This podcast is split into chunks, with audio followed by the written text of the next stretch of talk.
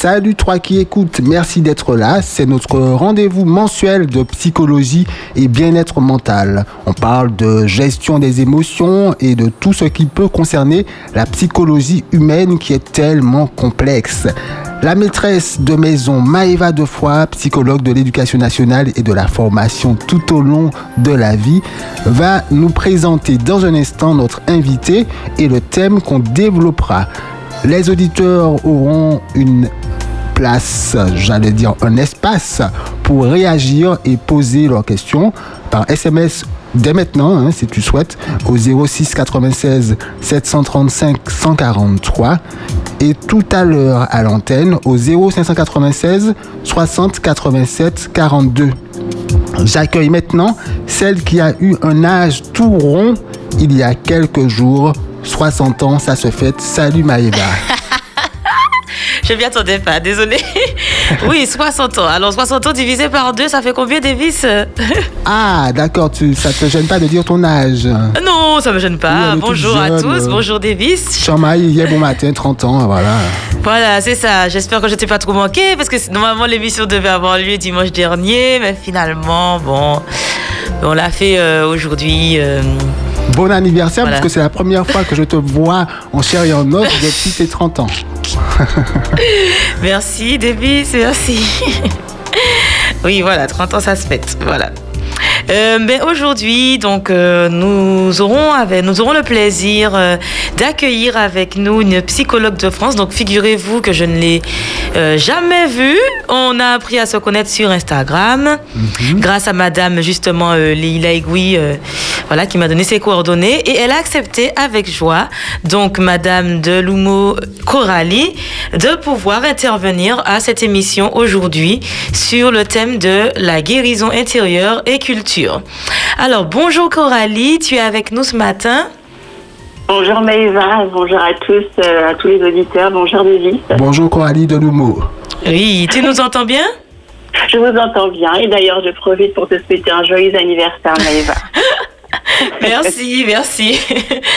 Alors euh, oui, donc euh, aujourd'hui, donc euh, Coralie, ça fait déjà trois mois qu'on est en contact et voilà, le thème c'est le thème que tu as choisi. Donc c'est vrai que la guérison intérieure, c'est un thème, comment on pourrait dire, Davis, qui est plutôt à la mode entre guillemets en ce moment. Hein. Il y a plusieurs émissions. Oui, oui, oui. Sur beaucoup de médias, on voit ce, ce thème être développé. Exactement, sur plusieurs médias, exactement, sur plusieurs chaînes de radio.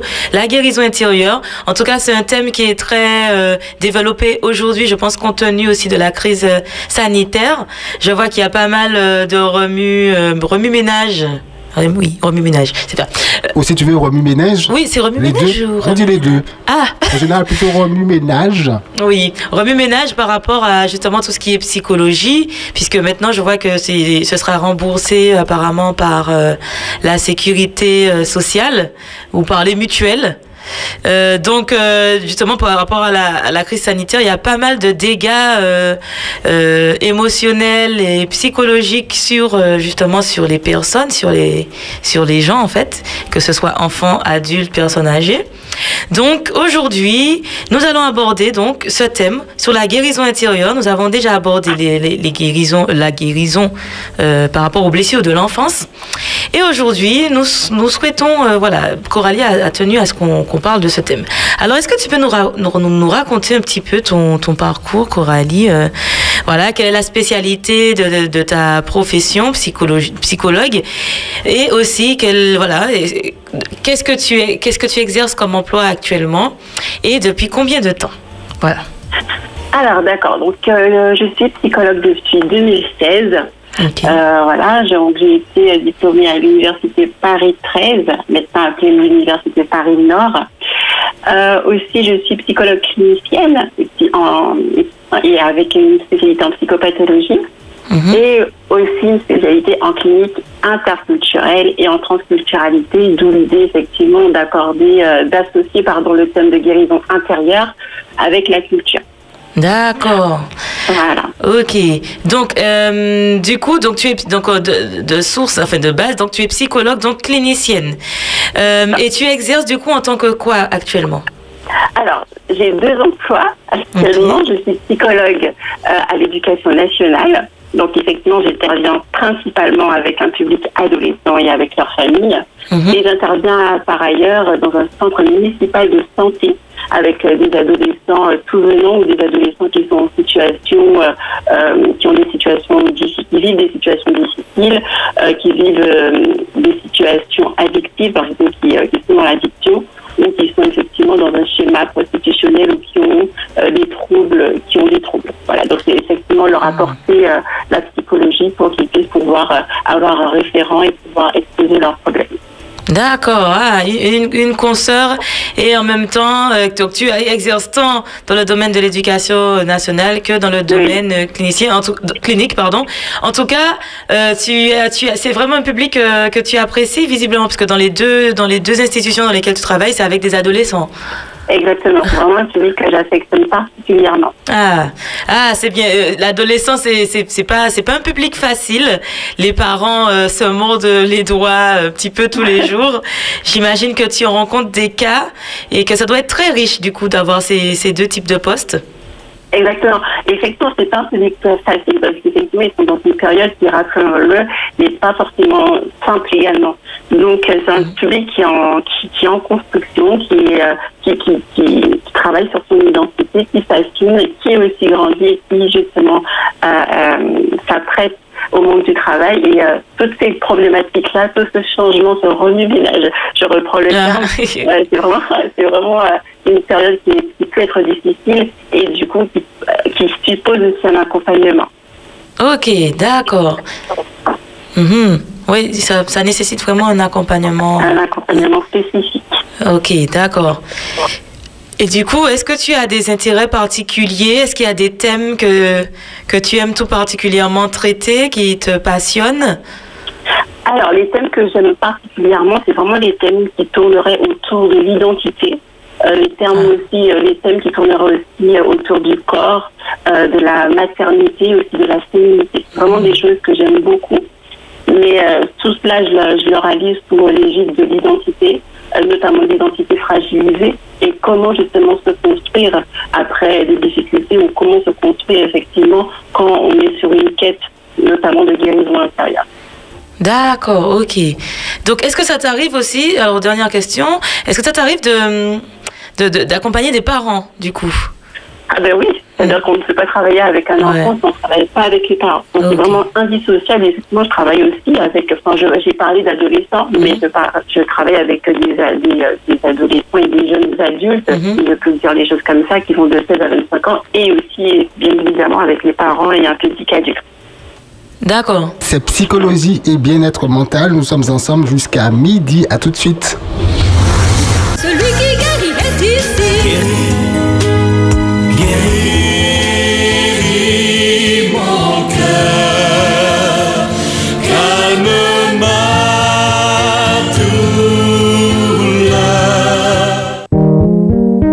Psychologie et bien-être mental. Avec Maëva Defoy. Sur Espérance FM. Alors, nous sommes donc euh, toujours avec donc Coralie Delumeau, psychologue clinicienne qui réside en Ile-de-France et qui a bien voulu euh, participer, en tout cas traiter le thème de la guérison intérieure et de la culture. Alors, euh, donc je rappelle aux auditeurs qu'ils pourront appeler à partir de 11h15 pour poser leurs questions. Je laisse Davis donner le numéro de téléphone. 0596 60 87 42 pour passer à l'antenne. Mais tu peux également envoyer un SMS ou un WhatsApp au 06 96 735 143. Mais Maïva, on parle de culture et j'aimerais savoir quelle est un peu la culture de Coralie. Ah, bonne question. Alors, euh, je, viens de la Guadeloupe. Je viens de la Guadeloupe et je suis en France depuis, euh, depuis plus de 10 ans maintenant. C'est-à-dire que je suis partie dans le cadre des études mhm. et voilà, je le faisant, je me suis installée euh, en France euh, et puis voilà, j'y suis encore. Très bien, j'imagine qu'il y a beaucoup de points communs entre la culture euh, guadeloupéenne et la culture martiniquaise. Bien entendu, bien mhm. entendu. Mhm. En effet. On est vraiment proches culturellement. Oui, oui, oui, on est, on est proches, on a des histoires similaires. Similaires également. Oui. Alors, euh, ben oui, hein, c'est une consoeur. Hein. Euh, alors pour moi, euh, on est toutes les deux psychologues d'éducation nationale, mais en même temps, antillaise. Donc, Voilà, Alors, partageons beaucoup de points communs. Oui. donc, Maëva, tu peux parler créole. Tu peux sortir tes expressions créoles. Oh Et voilà, oui, ça serait beaucoup plus convivial d'ailleurs. Comment? Ce Ça sera beaucoup. convivial. ah, ah oui, oui. Mais c'est vrai que je parle pas trop créole. Hein. Je- On nous aller, on nous aller. En nous, allez. Alors, euh, pourquoi ce thème Je ne pourrais pas poser des questions créole. on, on se moque de moi hein, quand je parle créole. Mais ça vient naturellement, on va dire. Alors, euh, pourquoi ce thème de la guérison intérieure, Coralie? Quel est ton constat aujourd'hui?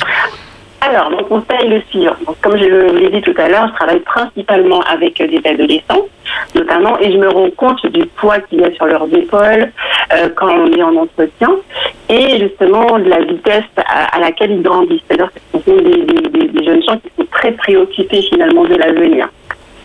Et de plus en plus, on voit que ces, euh, ces adolescents, ces jeunes, ces adultes aussi, perdent très rapidement leur insouciance. C'est-à-dire qu'effectivement, ils se posent beaucoup de questions. Ils sont directement confrontés à la notion de performance, euh, à la réussite visible et clinquante, les réseaux sociaux justement aussi, et à l'exposition, et ils ont en plus l'exposition d'excès en tout genre.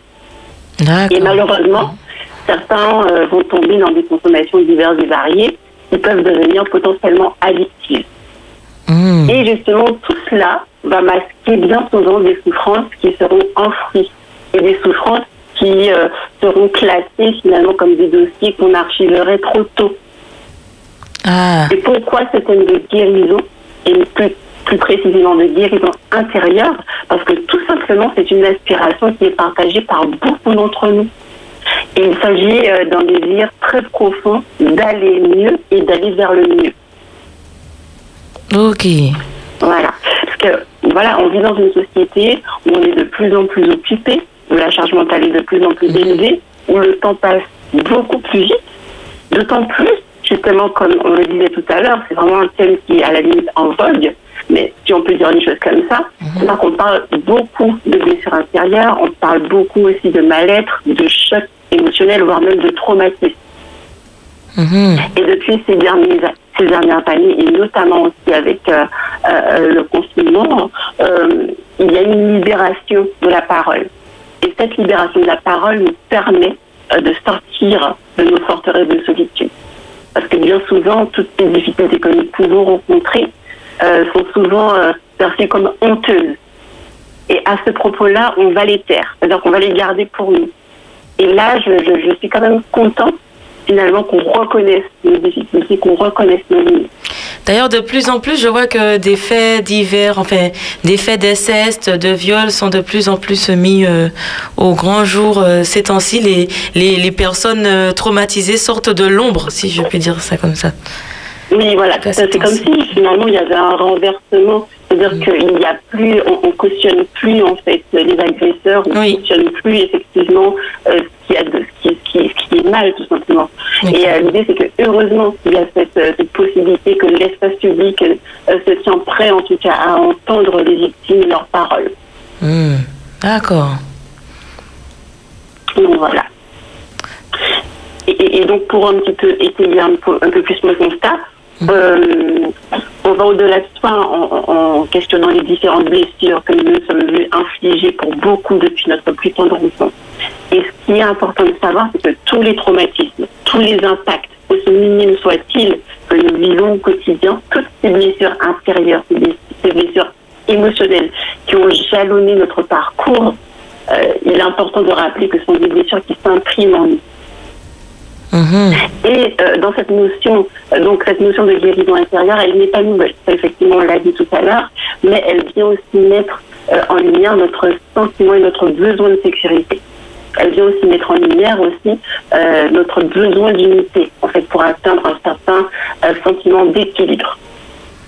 Alors, on, on s'est posé la question, et, et moi aussi, quand j'étais en train d'écrire mon article, est-ce que ce sont des faits nouveaux Est-ce qu'ils sont euh, euh, liés à notre société hyper moderne ou sont-ils tout simplement beaucoup plus médiatisés Mhm. Et justement, cette quête de la guérison intérieure, elle est à la fois une destination et un cheminement. Et tout à l'heure, nous euh, définirons les termes plus précisément. Ok, d'accord. Donc euh, là, peut-être qu'il. Alors, est-ce que il serait nécessaire de faire un petit point sur la notion de santé mentale? Qu'est-ce que la santé mentale aujourd'hui? Puisqu'on en parle beaucoup. Oui. Alors, c'est vrai aussi, on, en parle beaucoup de santé mentale parce que, indéniablement, euh, la santé mentale n'est pas mise sur le même pied d'égalité que la santé physique. Et euh, mhm. je me rappelle que chaque année, on se souhaite, qu'on se souhaite les vues, en tout cas, on se souhaite toujours cette santé. Mais très rarement, euh, force est de constater que très rarement on considère la sphère psychique. Mhm. Mais on peut souligner que cela change et heureusement. Et euh, si effectivement on pourrait définir la santé mentale, donc j'ai repris la définition euh, de l'OMS, euh, qui, qui justement la définit de la façon suivante. Mhm. Alors, pour l'OMS, la santé mentale, c'est un état de complet bien-être physique, mental, et sociale et qui ne consiste pas seulement en une absence de maladie ou d'infirmité. Hmm. Et moi, je rajouterais spirituel. Ah. C'est-à-dire que je rajouterais un état de complet bien-être physique, mental, social et spirituel. En partant justement du, du postulat que nous sommes des êtres tripartis, que nous sommes des êtres âme, corps et esprit. D'accord. Donc, la santé mentale, là, c'est la définition de la santé mentale. Donc il y a quand même le bien-être physique hein, qui. Exactement, eh qui en ben, premier C'est-à-dire que je reprends la définition. C'est un état de complet bien-être physique, mhm. mental et social, et qui ne consiste pas seulement en une absence de maladie ou d'infirmité. Mhm. C'est ça. Donc c'est-à-dire que ça suppose aussi, euh, ça suppose aussi un bien-être, euh, un état. Euh, un, état d'unification finalement. Mhm. C'est-à-dire qu'on a, et même, on peut même rajouter des difficultés financières parce qu'on se rend compte que quelles que soient les difficultés que nous vivons, que quand ça affecte mhm. une des sphères qui nous composent, mhm. ben, ça affecte le corps tout entier, l'unité tout entière. D'accord. Et la santé mentale, c'est une thématique qui nous touche tous et toutes. Les ruptures de vie, euh, j'ai perdu mon travail, enfin, mm que soit justement ce qui pourrait nous arriver, et la question des échéances. Cette question qui est une très très grande question, ou justement qui se, qui, se pose, effectivement, qui fait référence plus à des inventions, où on dit à certaines personnes, à tel âge, tu dois faire ça, il faut faire ça, et finalement, ça peut être vécu comme étant des fardeaux très très lourds. Mhm par exemple, euh, euh, des remarques aussi qui sont toutes faites. Ah, depuis le temps, t'as pas encore d'enfant. Enfin, tout ça, ce sont des remarques, on ne sait pas justement euh, qu'est-ce que ça peut toucher chez l'autre. Mhm. Et donc, ça aussi, ça pourrait. On, peut, on peut aussi s'étonner de, de, la réaction de certaines personnes, dire mais pourquoi elle réagit comme ça? J'ai juste des. Mais que des fois, ça, ça vient faire écho à, des profondeurs vraiment des fois mmh. en fait chez cette personne-là. Et on pourrait, euh, voilà, j'ai commencé à le faire, énumérer une moult détresse par lesquelles nous passons. Euh, les déboires en tout genre, les difficultés scolaires, le burn-out que l'on voit de plus en plus, mhm. euh, la maladie, les problèmes relationnels et la stagnation, le sentiment d'échec et la charge mentale. Et presque à l'unanimité, en tout cas toutes les personnes que j'ai rencontrées, nous désirons être libérés de ces fardeaux. Voilà. Ah Et aussi, ce qui est intéressant, c'est que le changement de mœurs, c'est ce dont on parlait tout à l'heure quand tu parlais de victimes qui prend euh, des, victimes qui prennent la parole de plus en plus. Mais effectivement, euh, le changement de mœurs rend possible le fait de s'interroger sur nous, tout simplement sur notre mmh. éducation, nos origines, nos histoires en fait, et notre propre rapport à nous-mêmes. Parce que ça, c'était pas forcément possible de remettre en question, par exemple, l'éducation qu'on qu'on n'avait pas eue, parce qu'il y avait aussi les questions de respect qui étaient tellement euh, présentes, surtout dans nos communautés, qu'on n'allait pas forcément au devant euh, de ce genre de questionnement. Oui. Et aussi, je me disais que surtout dans cette, euh, en cette période de pandémie mondiale avec la COVID-19, c'est une période qui est venue bousculer nos habitudes, mais de façon tellement profonde qu'elle a impacté nos liens en changeant notre façon d'interagir avec les autres et de nous, de notre inscription dans le lien. Mhm. Et justement, pourquoi parler de guérison intérieure? Je dirais même pourquoi parler de guérison profonde? Mhm. guérison intérieure, c'est important, mais de guérison profonde. Mhm. C'est pour apprendre à décloisonner C'est-à-dire qu'on ne guérit pas un corps, on ne guérit pas un esprit, Mm. on ne guérit pas une âme. C'est-à-dire que toutes ces sphères-là doivent être mises sur le même plan et à plus euh, séparer notre être tout entier en nous considérant comme étant une seule unité, une seule entité. Et pour, euh, pour finir justement sur mon constat, à l'heure euh, où justement notre société est placée sous le climat de l'hyper-performance, où la cadence est de plus en plus intense et où les demandes se font de plus en plus soutenues et les exigences malheureusement vont de plus en plus croissantes, il est essentiel pour nous de retenir dans le plaisir afin Ah. de porter en nous une certaine paix en dépit des épreuves. Donc effectivement, ce que je dis, c'est très facile. Mhm. J'en ai conscience. C'est pas quelque chose qui se fait euh, du jour au lendemain. Oui. Mais l'idée, c'est que je ne puisse pas me dire, je ne me sens pas bien. Donc, je pense que je vais partir au bout du monde et que j'irai mieux. Que l'idée, c'est que la difficulté, les difficultés ou la difficulté que nous rencontrons aujourd'hui, en fait, que quel que soit l'endroit où je serai, c'est pas le fait de fuir qui me fera aller mieux, mais c'est le fait de pouvoir me, vo- me, me voir en face, accepter qui je suis, me réconcilier avec moi-même pour que je puisse aller mieux. Donc c'est ce que tu appelles euh, renouer dans le plaisir? C'est ce que j'appelle renouer dans le plaisir. Le Ok. renouer dans le plaisir d'être avec soi Ah. aussi, renouer d'être le plaisir d'être avec les autres, et justement renouer dans le plaisir d'aller bien tout simplement. Il y a des personnes qui ont oublié ou qui n'ont jamais connu ce qui était aller bien. Mhm, mhm. On, on en est là. en Oui, fait. exactement. C'est vraiment ce cri euh, des fois de détresse qu'on peut entendre. Et, je trouve ça vraiment des fois très malheureux en fait pour certaines personnes qui n'ont jamais connu en fait. Mais ça, tu le retrouves. paient. Mhm. Oui. Ah, Tu me disais? Non, ça, du coup, ça, ça, tu le retrouves aussi chez la- l'adolescent, des, des adolescents qui n'ont jamais été. euh, Mais Heureux. ça, on le retrouve autant effectivement dans des situations, chez les adolescents qui ont des situations familiales qui sont euh, très difficiles, Mhm. autant aussi pour certains, dont je disais, qui ont un fardeau, euh, qui, qui portent un fardeau en fait. mhm. C'est- énorme, c'est c'est vraiment, voire même triste Oui. euh, de se rendre compte qu'aujourd'hui, en fait, ils ont l'impression de ne pas être à leur place. Oui. Ils ont l'impression des fois d'avoir un mandat euh, familial euh, ou d'avoir une dette, ou d'avoir euh, te- tellement de choses sur les épaules malheureusement qu'ils ne, qui, qui n'ont- qui ne vivent même pas dans l'instant présent. Oui, c'est vrai que et je trouve que bon alors je fais je vais peut-être euh, parler un peu par rapport à, notre métier commun, par rapport à la réforme euh, du bac etc.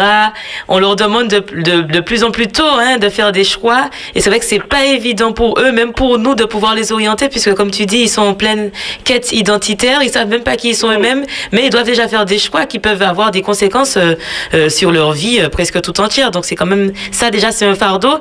Et en plus des difficultés, des problèmes qu'ils peuvent avoir euh, à la maison, au niveau social, au niveau scolaire, euh, Oui. c'est- ouais, c'est pas. C'est- C'est vraiment pas évident. Ouais. Et, et c'est pour ça effectivement que je parlais de guérison intérieure et, Mhm. et de guérison profonde. Profonde. Pas forcément pour surfer euh, sur ce qui se fait en ce moment, mais c'est vraiment une- à la limite une notion qui vient trahir en fait le malaise qu'il y a dans notre société actuellement. Mm. C'est-à-dire que si on en parle beaucoup, c'est parce qu'effectivement, c'est que, c'est que effectivement, on ne va pas bien de toutes les façons. C'est-à-dire qu'en face, on ne va pas bien. Donc, on cherche des solutions pour pouvoir, euh, euh, pour pouvoir, pour pouvoir s'en servir. Des fois, il y a certaines personnes qui ne demandent que quelques minutes. Et justement, c'est pour ça euh, qu'on peut euh, s'adonner aux excès, parce qu'effectivement, on veut juste éteindre, juste être dans le silence dans sa tête. Vraiment se, se poser une, pendant une minute pour certaines personnes. Et c'est là effectivement que je trouve ça pas, euh, pas mal triste. D'accord. Ah oui, tu as bien raison. Oui. Coral- Coralie Delumeau ainsi que Maëva Defoy, je ne sais pas si vous avez prévu d'en parler, mais euh, que peut-on dire euh, de l'incidence des blessures intérieures sur le physique? Est-ce que dans vos... Ah. surtout Coralie, puisque vous êtes euh, psychologue, vous recevez des, des gens, je ne sais pas si c'est sur votre canapé, mais est-ce que y a, vous avez déjà vu vraiment une incidence physique euh, euh, de blessures intérieures Ah, ben, c'est vraiment une question qui est très intéressante. C'est vrai que je n'en ai pas forcément parlé dans mon exposé, mais je mhm. peux quand même y répondre. Eh bien, il y a ce qu'on appelle euh, la somatisation. Oui. La somatisation, en fait, c'est quand une souffrance psychique se répercute en fait sur le corps.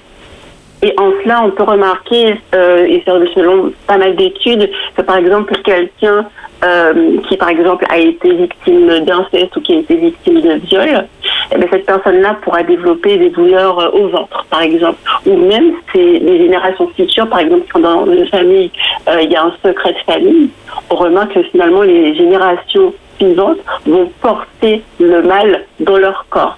Ça peut être aussi des personnes qui auront des difficultés phoniques euh, qui auront des dysphonies vocales ou des choses comme ça, parce que ce sont des personnes qui sont tellement éprouvées qu'ils n'ont pas de lieu pour pouvoir se recueillir, de lieu pour pouvoir parler, mais qui vont développer des douleurs dans la gorge.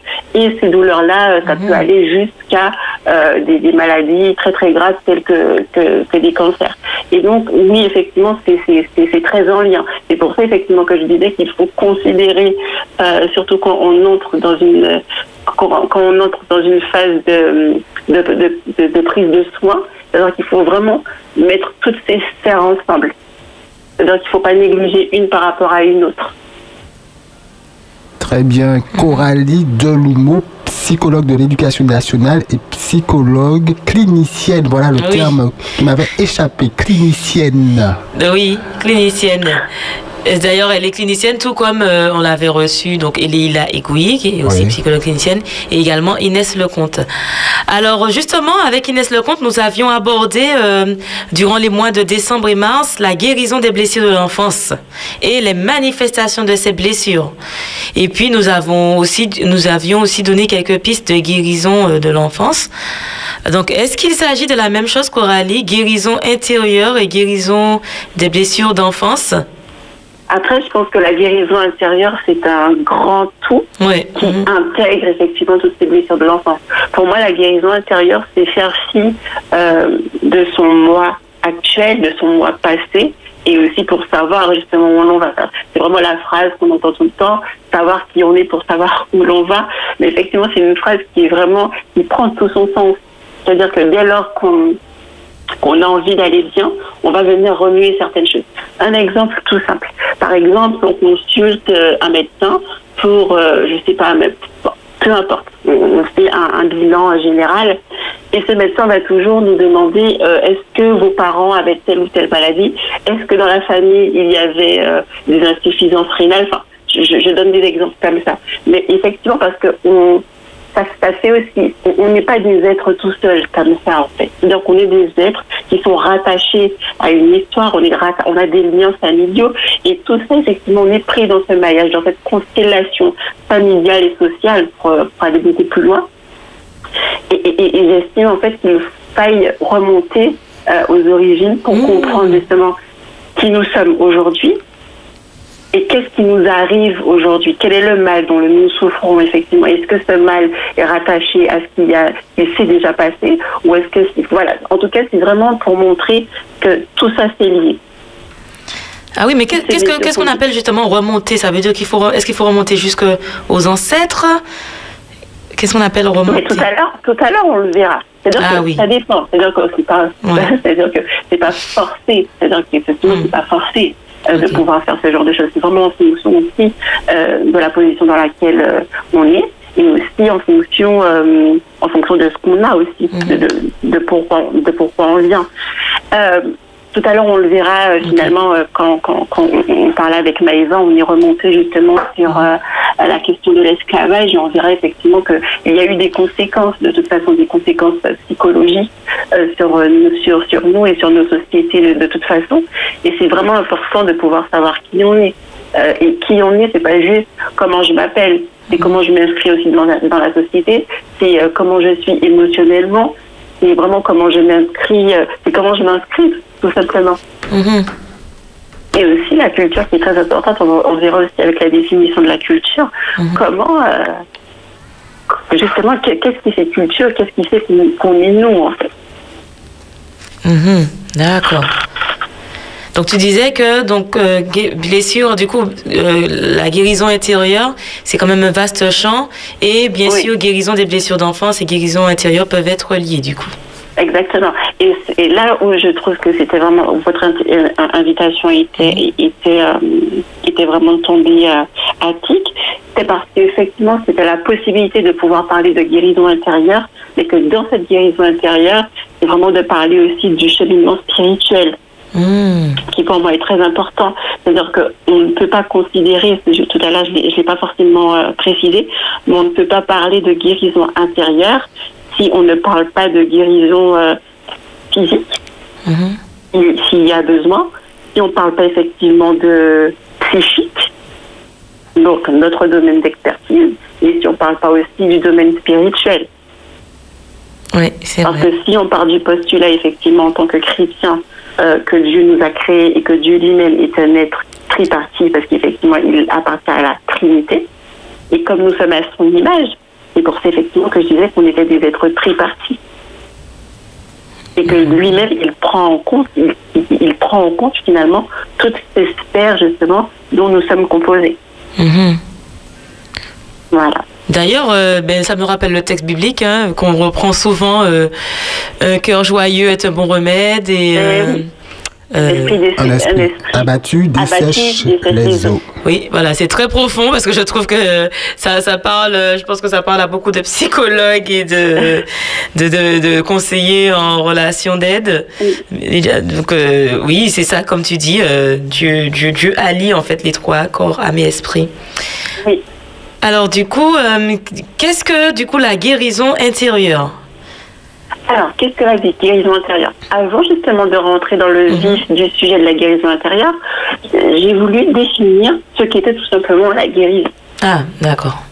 Alors, j'ai été dans le Larousse, oh oui, oui. original, mhm. et euh, qu'est-ce qu'il disait C'est que la guérison, c'est cesser, disparaître, en parlant de mal, ou encore sortir d'une maladie c'est se soigner pour en sortir, en sortir pardon, être rétabli ou se débarrasser d'un défaut, d'une habitude pour la corriger.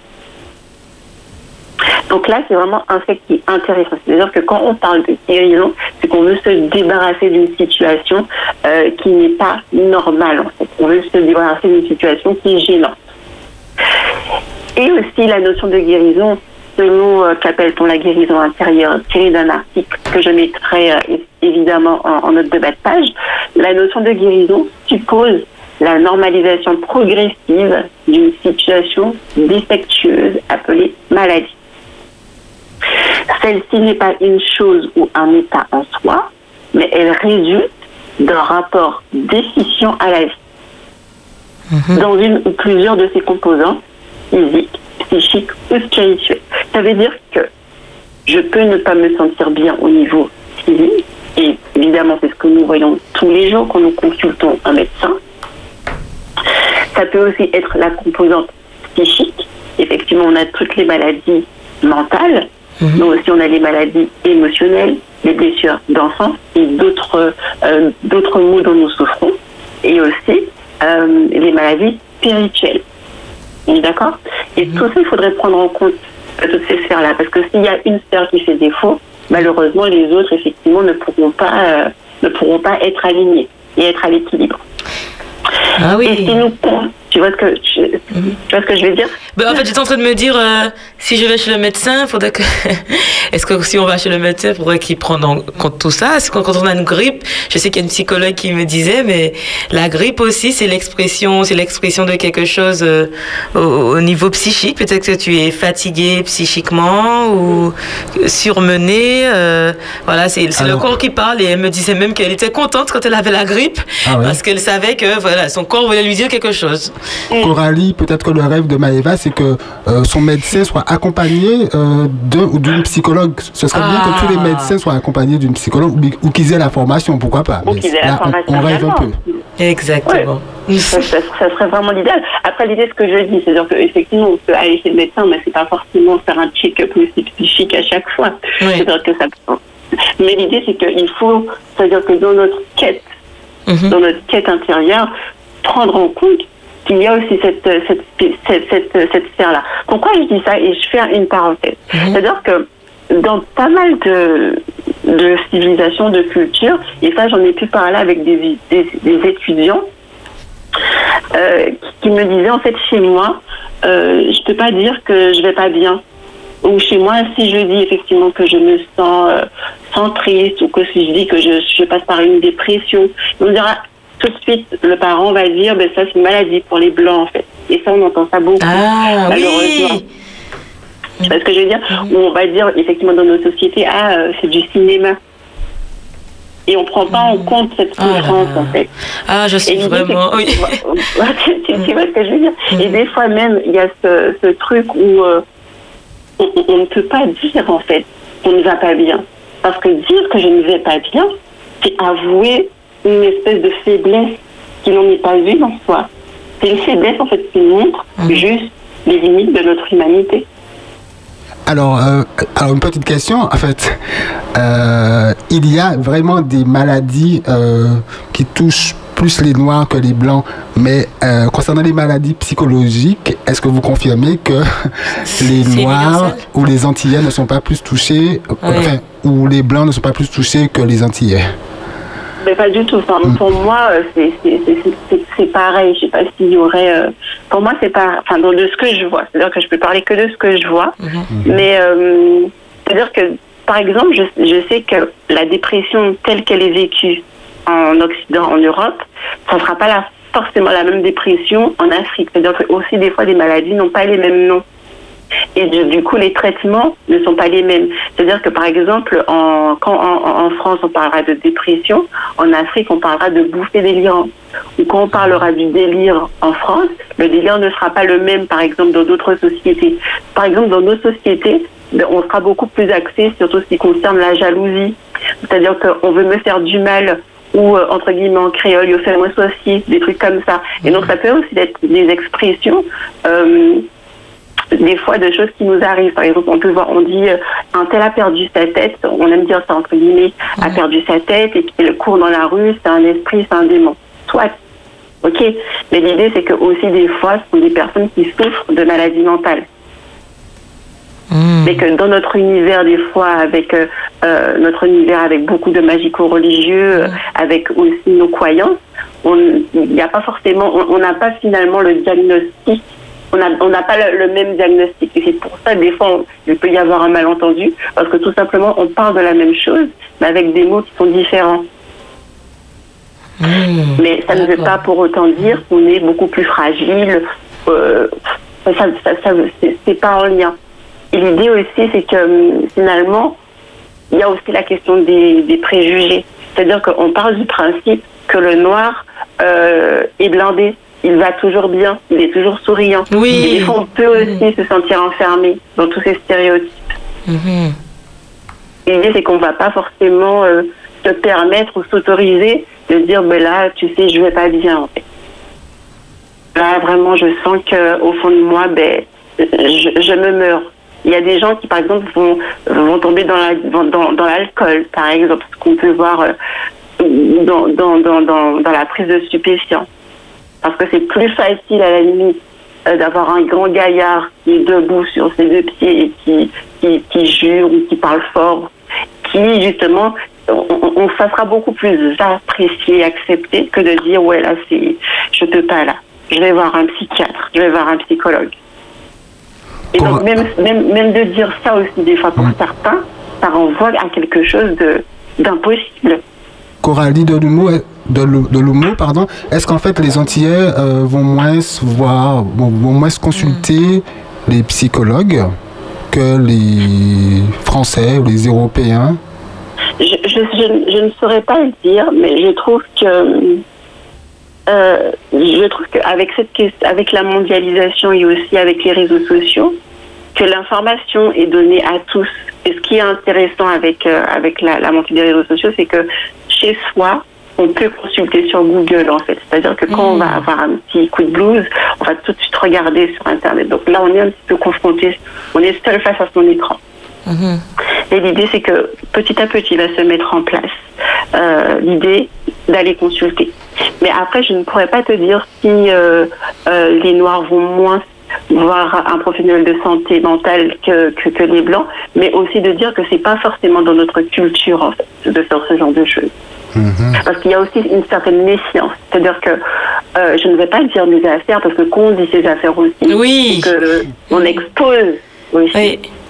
Oui, oui, je me suis déjà confrontée à plusieurs parents comme ça qui ne veulent pas justement dire leurs affaires. Donc il y a, il y a, il y a toute cette, il y a toute cette étape de réassurance, euh, de rassurer Ouais. le parent, lui, lui parler de confidentialité et puis lui expliquer aussi les objectifs. On n'est pas là pour macréler entre guillemets euh, sa vie, quoi. C'est ça. Il y, a une- véritable méfiance euh, à l'égard de la parole en fait dans nos sociétés. Mhm. Et euh, c'est- vraiment triste des fois, parce que comme tu l'as bien dit, Maëva, c'est pas fouiller dans la vie de quelqu'un, c'est pas être là à titre d'information, c'est vraiment pour pouvoir faire des liens. Et euh, comme, co- comme je le disais, c'est vraiment pas dans notre culture, en tout, en tout cas, de, de consulter quelqu'un. Et aussi, ça peut être à géométrie variable. J'avais des étudiants, euh, on avait fait une conférence, et certains me disaient que c'est plus facile pour eux d'aller voir un psy qui leur ressemble, donc en l'occurrence un psy euh, qui serait de leur euh, de leur culture. Pourquoi? Parce que si effectivement il rapporte des faits euh, de sorcellerie pour, pour beaucoup, ben l'autre va penser qu'ils sont fous. Mhm. Et à contrario, si le psy en question est trop proche d'eux de façon culturelle, ben, il va le juger en fait, parce qu'on est dans les mêmes représentations. Et donc, justement, on peut danser sur ces deux, euh, deux versants-là, mais tout simplement parce que c'est une sœur qui a en nous. Et de toute façon, le temps que les choses se décantent, la personne fera la démarche, ou pas d'ailleurs, d'aller consulter la personne qui sera le mieux pour elle. Mhm. C'est vrai qu'en Guadeloupe et en Martinique notamment, les superstitions sont nombreuses. Effectivement, euh, raconter sa vie, on n'aime pas trop faire ça, de peur qu'on nous fasse du mal. Et puis comme nos, terri- nos territoires sont petits, tout le monde connaît tout le monde. Oui, Euh, c'est ça. Oui. La psychologue aura beau dire qu'elle est tenue par euh, des clauses de co- confidentialité, euh, la méfiance peut-être règne toujours pour beaucoup. Et aussi, il y a aussi quelque chose de l'ordre de l'invisible aussi, hein, disons les choses. C'est-à-dire Oui. qu'on a l'impression que quand on va dire les choses, que je vais oraliser un- une difficulté, mais il y aura, ma, ma, ma parole sera attrapée en fait. Les, Ouais. les murs ont des oreilles. Les murs ont des oreilles. Exactement. Alors, Exactement. exactement. Eh bien, ça, ça me permet du coup d'enchaîner avec la cinquième question, juste avant la pause musicale, puisqu'il il est déjà 10h45 et on a beaucoup de choses à voir avant que les auditeurs ne commencent à appeler. Euh, J'en profite pour dire que Coralie, on a déjà, on a déjà une question euh, à l'écrit, mais on va, je, je, je rappelle juste qu'on va commencer à répondre aux questions à partir de 11h15 et que ces personnes auront la possibilité d'appeler directement à l'antenne au 0 0596 Oui. 60 87 42. 42. Je vais finir par retenir ce numéro Ça viendra. après six mois de euh, d'émission. Alors, en quoi est-ce Alors, je sais, tu avais, tu avais terminé ta partie, hein, Cor- euh, Coralie cette Mais pas, pas, pas pourra y revenir, je me dis une autre fois, euh, pour euh, que c'est vraiment très intéressant. Ah oui, non, mais c'est vrai que, en fait, on a déjà fait trois émissions. On pensait qu'on avait fait le tour, mais en fait, non. c'est très vaste hein, comme thème. Euh, donc, alors, en quoi est-ce important, justement, de guérir intérieurement, Coralie? Alors, en quoi c'est important? Euh, pour, pour cette partie-là, en fait, j'avais pris, relevé euh, l'article d'un dénommé Ansel Grun, c'est un Allemand, Mhm. euh, qui, c'est un Allemand. Il avait euh, postulé sur la réconciliation et la guérison intérieure. Et justement, quand il nous parle de réconciliation, Mhm. il nous dit justement que cette, cette réconciliation, c'est une invitation à la guérison intérieure. Et il parle même de réconciliation sur plusieurs niveaux. Avec nous-mêmes, premièrement, avec les autres, et aussi avec Dieu. Et cette démarche, elle n'est pas simple. S'il- il s'agit là d'embrasser la vie que nous avons. Et nous nous rendons compte que ça euh, relève d'un véritable processus. C'est-à-dire que l'idée, c'est que conscientiser les choses aujourd'hui, en fait, ne veut pas dire que demain, ça va aller pour le mieux. Non. C'est-à-dire que c'est un cheminement dans lequel nous, nous entrons. Oui. Mhm. Il rajoute aussi que celui qui vit en mauvais termes avec lui-même ne pourra jamais faire l'expérience de la guérison intérieure. Cela se matérialise donc dans tous les domaines de nos, vies. Les souffrances et les maltraitances que nous avons euh, peut-être vécues, les rejets, l'humiliation, la mauvaise santé financière aussi, l'organisation et la gestion. Toutes ces choses-là peuvent venir nous dire quelque chose en fait. Et de plus, il affirme que toutes blessures peuvent être guéries. Alors, pourquoi pas? Pourquoi pas justement entrer dans ce cheminement de guérison qui, je le rappelle, n'est pas simple. Il dit aussi que toutefois la réconciliation avec nos blessures passe d'abord par l'acceptation de la douleur et de la rage dirigée vers ceux qui m'ont blessé. Et pour cela, je pensais à un adolescent euh, euh, que j'ai rencontré à plusieurs reprises qui a appris qu'il souffrait de troubles, de, troubles bipolaires. Et ce jeune apprenant à vivre avec ce diagnostic qui n'est pas facile du tout mhm. me demandait, Madame, dans combien de temps je vais guérir? Ce trouble soulève pas mal de choses dans ah sa vie. Son histoire personnelle est remuée, en fait. Il remet en cause sa spiritualité, il remet en cause son identité, en fait. Il se questionne juste même encore sur son enfance, parce qu'il y a un chamboulement énorme dans sa vie. Tout ce qu'il avait de stable a été ébranlé. Alors, qu'est-ce que je peux dire à cet adolescent quand il me dit mhm. dans combien de temps je vais guérir en fait? Ma réponse était de lui dire que, évidemment, je ne lui garantissais pas la santé au bout de deux ans, parce qu'effectivement, il m'avait demandé et dans deux ans, il serait guéri. Mais je lui garantissais que l'entrée dans ce cheminement lui permettrait en tout cas de renouer et de faire sens à sa vie en ralliant l'ancien et le nouveau. Mhm. Voilà. Wow. Donc c'est vrai que ça me, c'est que à chaque fois qu'on parle de justement de guérison, même euh, dans la gestion euh, des émotions, hein, puisque c'était ça le thème euh, de base l'année dernière quand on avait commencé à, les émissions pendant le confinement, on parle beaucoup d'acceptation justement, accepter cette douleur. L'acceptation permet d'enclencher le processus de guérison avec la réconciliation également avec. Ben, je, oui, je, rejoins tout à fait. Soit les autres. Et même plus loin. Avant d'accepter, la connaître, il faut la reconnaître. Oui, c'est ça. ben oui, parce que des fois, euh, on, des fois, on est bien avec notre petite souffrance. C'est-à-dire c'est toujours ce qu'on a connu, en fait. Parce que ça, il faut le dire. J'ai toujours connu, ben, j'ai toujours eu cette douleur-là. c'est, le quotidien. Qu'est-ce que ça change, en fait Et l'idée, c'est que quand je vais lui dire, mais un tel, ça va pas, là, je remarque qu'il y a quelque chose. Mais on vient ébranler, finalement, quelque chose. Donc, l'idée, en fait, dans cette quête de guérison intérieure, c'est pas justement de d'accepter les choses, c'est de voir où, c'est déjà de voir qu'elles sont là en fait. Et c'est de voir que même si effectivement on fonctionne avec tous les jours, même si effectivement depuis 10, 20, 30 ans on fait avec, mm-hmm. qu'au bout d'un moment en fait on, on s'épuisera. Ouais, exactement. Et puis j'avais vu une vidéo où on se rend pas compte que ça, ça, ça a aussi un effet sur les enfants et que les enfants reproduisent, euh, mais ça peut, ils peuvent reproduire ce qu'on a, ce qu'on a vécu, la douleur qu'on a eu. Inlassablement. Ouais, c'est ça. Est-ce que ce que vous, ce dont vous parlez là, c'est comme si, enfin, est-ce qu'on peut faire le parallèle avec quelqu'un qui souffre vraiment d'un mal physique? mais qui pour X raisons refuse d'aller voir le médecin ou le dentiste, mais finalement la personne s'habitue avec son mal? C'est ça. Euh, ah oui, je trouve que c'est pas en fait une très belle image du vice. Ah oui, oui, oui c'est ça en fait. Très belle image, oui. Il y a plein de gens qui ont peur d'aller chez le dentiste. oui Elle vit, mais mal. Euh, Coralie Delumeau, dans la, précédente citation, euh, je crois que vous avez parlé de euh, être, non, vivre en bon terme avec soi-même, je crois. On peut vivre en mauvais terme avec soi, avec soi-même? Ouais. En fait, euh, monsieur, monsieur Ansel Grun disait qu'il rajoute aussi que celui qui vit en mauvais terme avec lui-même ne pourra jamais faire l'expérience de la guérison intérieure. Ah, ouais. J'ai trouvé cette phrase-là tellement forte en même temps.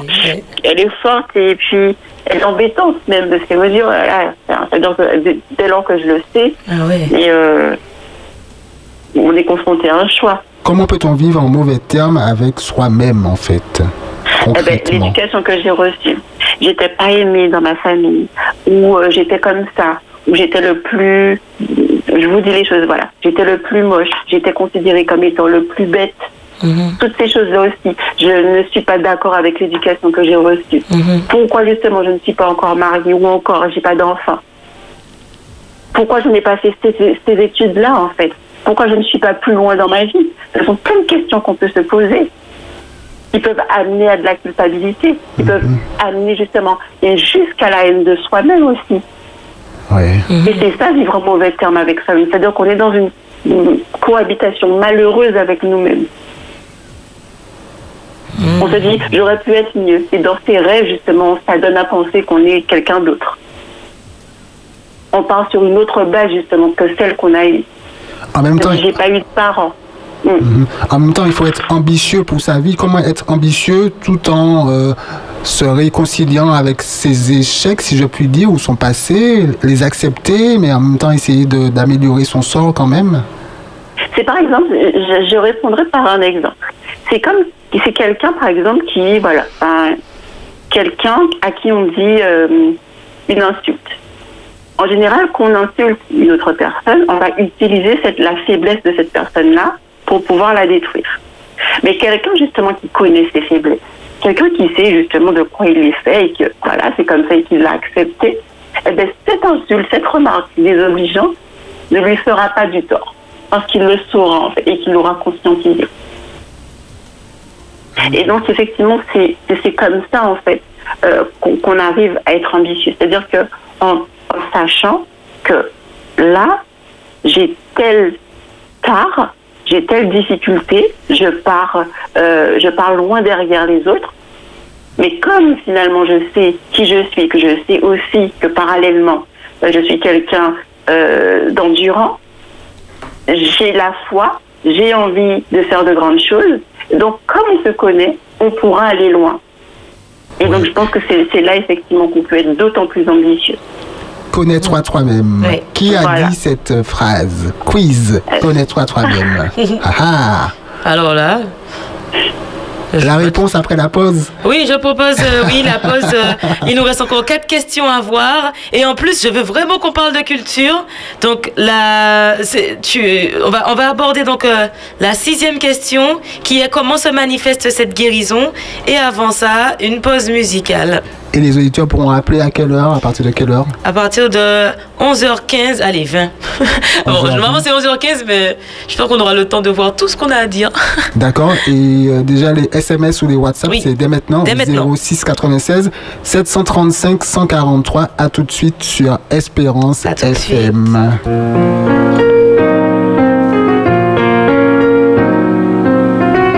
On ne sait pas toujours à quel point les enfants gardent de leurs blessures le souvenir longtemps. Ni comme on a raison d'aider à s'épanouir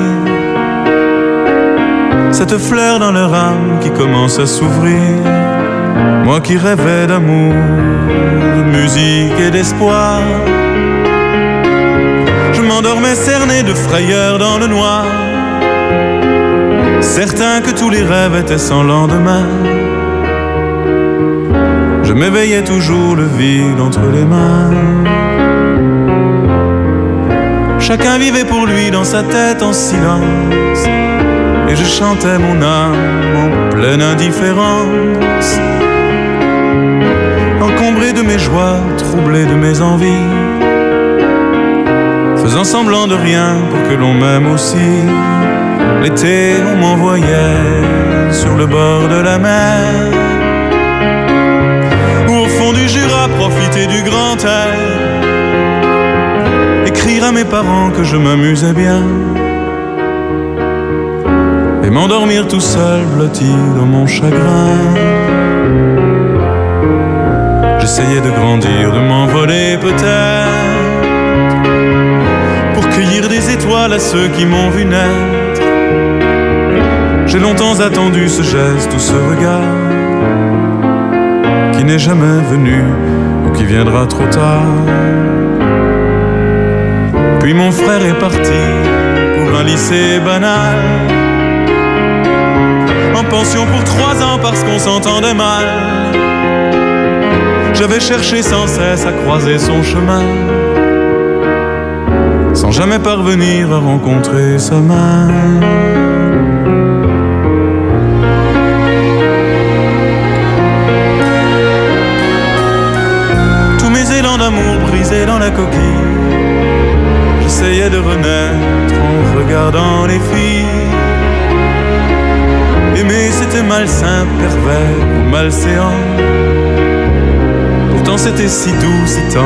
Troublant.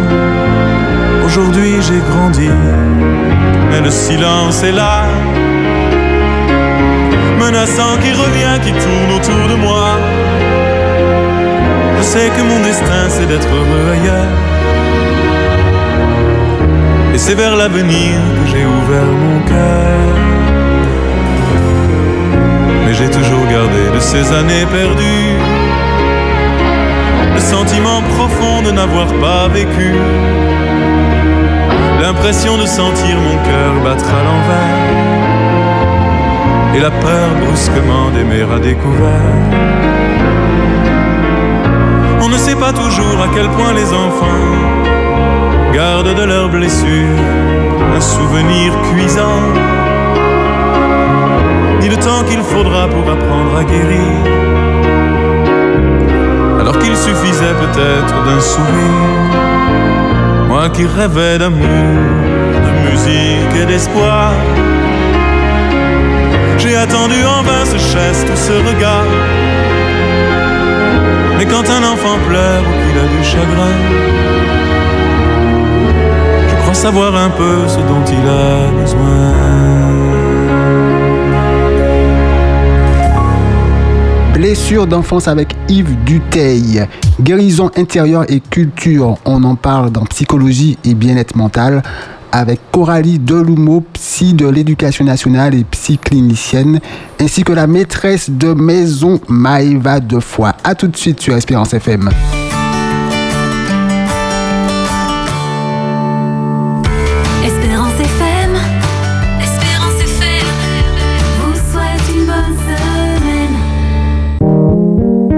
Psychologie et bien-être mental. Avec Maëva de Foix. sur Espérance FM. Guérison intérieure et culture, c'est le programme euh, de psychologie et bien-être mental jusqu'à midi avec notre invité depuis la France, Coralie Delumeau, psy de l'éducation nationale et psy clinicienne. Je reprends ma question euh, pour un euro qui a dit connais-toi toi-même. Alors, qui peut répondre? Maëva, Coralie Attention. C'est Dieu. Jésus, c'est Jésus. Ah bon, dans quel verset? Peut-être qu'il a dit Ah, je sais. selon la-philosophie.com cette assertion non pardon plutôt la phrase de Socrate connais-toi toi-même n'est pas exactement de lui c'est une devise inscrite au frontispice du temple de Delphes que Socrate reprend à son compte le plagiat existait Non, déjà eh, à non, mais c'est. ah, et ta question, c'est un piège. Ah non, non, non, je suis pas d'accord. On n'aurait jamais trouvé, Davis. C'est quoi ce cette truc phrase figure pourtant au panthéon des grandes phrases philosophiques Bon, c'est Socrate, quoi. Connais-toi toi-même. Ok, ben merci Davis pour cet petit élément de culture. Tout à l'heure, les auditeurs pourront appeler pour réagir ou poser des questions au 0596 60 87 42. Et on reçoit déjà les SMS ou WhatsApp au 06 96 735 143 à 3 Maëva. Alors, euh, du coup, ben, on aborde donc notre sixième point. Comment justement se manifeste la guérison intérieure, Coralie? Alors, comment ça se manifeste Donc, effectivement, euh, j'aime bien dire que il n'y a pas de recette pour cette manifestation de guérison intérieure. Cependant, entrer dans le cheminement, c'est déjà une étape importante. Se questionner sur soi, c'est une première démarche. Alors, euh, il faut aussi reconnaître ses souffrances, il faut pouvoir aussi reconnaître ses douleurs. Il faut pouvoir dire qu'on ne va pas bien à un certain moment et qu'on peut aussi admettre qu'on n'arrive pas à suivre cette société qui va euh, constamment à 200 km heure et où les dictats sont de plus en plus pesants et à, l'é- à l'inverse, où les cadres s'effacent de plus en plus. Alors, pour moi, la première étape, ce serait de reconnaître D'accord. la difficulté, ensuite de faire état et accepter. La troisième étape serait la réconciliation Mhm. et la quatrième étape serait la réparation et la transformation. D'accord. Donc, quatre étapes. Reconnaître, faire état et accepter, réconciliation, réparation et transformation. Alors, est-ce que tu peux nous en dire un peu plus pour chaque étape?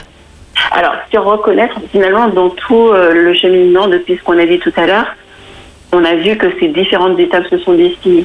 C'est-à-dire mhm. que dire qu'on ne va pas bien, soit on peut se le dire, c'est-à-dire qu'on voit effectivement qu'il y a une désorganisation, qu'on a une douleur qu'on traîne depuis très longtemps, qu'on a une maladie chronique, soit on peut le reconnaître soi-même, ou à l'inverse, euh, certains proches qui nous connaissent peuvent aussi reconnaître en nous une difficulté, une tristesse, quelque chose qui ne va pas, ou comme on dit, euh, qui ne tourne pas rond. Donc effectivement, la reconnaissance peut venir à la fois des autres, mais aussi bien de nous-mêmes. Faire et accepter sur cette deuxième étape, c'est-à-dire qu'effectivement, à partir du moment où on a reconnu, à partir du moment où on sait justement qu'on a des difficultés, à partir de ce moment-là, faire état et accepter, c'est choisir de se dire que là, il faut justement que je puisse faire quelque chose. J'accepte effectivement que je suis comme ça. J'accepte que j'ai grandi comme ça. J'accepte qui je suis et je fais la paix avec moi-même en fait. Je me pardonne à moi-même. C'est vraiment une étape qui est très importante. Et enfin, la réconciliation, une réconciliation sur le temps, c'est-à-dire que jamais j'accueille le passé dans mon présent pour justement pouvoir me construire dans l'avenir. Mhm. Et cette réconciliation entre les différentes sphères, c'est-à-dire que j'avais choisi de traiter uniquement le corps en étant fâché avec l'esprit ou en étant fâché avec le spirituel, et là, finalement, je dois les réconcilier parce qu'on part du principe que je suis un être tripartite et que pour justement mon, mon unité et mon intégrité, il faut justement que je puisse arriver à cet état d'équilibre. Et enfin, la réparation et la transformation sont rendues possibles effectivement quand les trois étapes précédentes mhm. ont été menées et justement quand effectivement on admet que Dieu est le seul qui pourrait justement nous aider. Mhm. Alors, ça me rappelle un petit peu aussi un dicton qui dit faute avouée à moitié pardonnée. On pourrait dire euh, blessure euh, reconnue à moitié euh, guérie. on, pourrait dire ça. ok. Alors justement, est-ce que la manifestation donc de ces blessures, pardon, non, de cette de ces, cette guérison, pardon, est-ce que les manifestations ou la manifestation doit ou doivent être liées à notre passé et présent, du coup, culturel? Et je dis un grand oui. Ah. Un grand oui. C'est-à-dire que là, effectivement, ça revient sur les questions d'identité. On le verra tout à l'heure. je peux même déjà dire la définition. J'aime beaucoup cette, cette, définition de Carmel Camilleri, en fait, qui est un sociologue maghrébin. Et mhm. il partage du principe que hum, l'identité, et d'accepter d'être le même au travers du changement. C'est-à-dire qu'effectivement, comme on a dit avec cette société qui change à deux fins à l'heure, il faut tout le temps s'adapter, se suradapter, même des fois on oublie, on ne sait plus qui on est, on ne sait plus où on va. Mhm. Et par rapport à ce passé, ça peut être un passé traumatique, ça peut être un passé où justement on n'a pas eu forcément une famille qui a été euh, suffisamment bonne, pour reprendre le terme dominical, mais une famille suffisamment bonne. Et justement, euh, cette réconciliation est nécessaire en fait, pour justement la guérison. Elle est nécessaire. Hmm. D'accord. Alors nous qui sommes justement antillais, est-ce qu'il y a nécessité de guérir intérieurement au vu de notre lot passé justement marqué par l'esclavage? Ah Oui, c'est-à-dire que par rapport à cette question-là, il y aura toujours un double mouvement. Ah, c'est ça. Personnes qui disent c'est quelque chose qui est passé, ça fait longtemps, il faut laisser ça là où c'était. Voilà. Et d'autres qui vont considérer que non, que nos maux, nos difficultés sont effectivement dues à cette période qui était particulièrement traumatisante. Hmm. Et rappelons-le, on est l'une des seules sociétés en fait basée sur un qui s'est qui s'est construite sur un passé esclavagiste. Et la plupart d'entre nous avons encore une identité fragilisée. Donc, ce qui revient à dire que hmm. finalement, il y a un trauma qui se perpétue de génération en génération. Ah, d'accord. Et finalement, on a aussi des fois cette euh, mauvaise perception de nous-mêmes. Et je reprends quelques écrits, quelques passages pardon, de Lucette Labache, qui est anthropologue et qui a travaillé justement sur quelques repères anthropologiques sur les Antilles françaises mhm. en Martinique et en Guadeloupe. Mhm. Elle disait effectivement que dans la plantation, il y avait euh, ce qui fait un rapport de personnalité maître-esclave, blanc, noir, dont les conséquences sont encore opérables dans les sociétés antillaises actuellement. L'esclave, propriété du maître, est nié en tant que personne, mais reconnu comme un meuble, un élément de production, un objet. Il était juridiquement considéré comme étant un être incapable et par conséquent, ses paroles ou ses actes se trouvaient dénués de valeur. Aussi, les conséquences sociales et psychologiques de l'esclavage ont fait des ravages. Il y a eu une, intériorisation pardon, de la part des esclaves de la personnalité négative qui leur a été attribuée.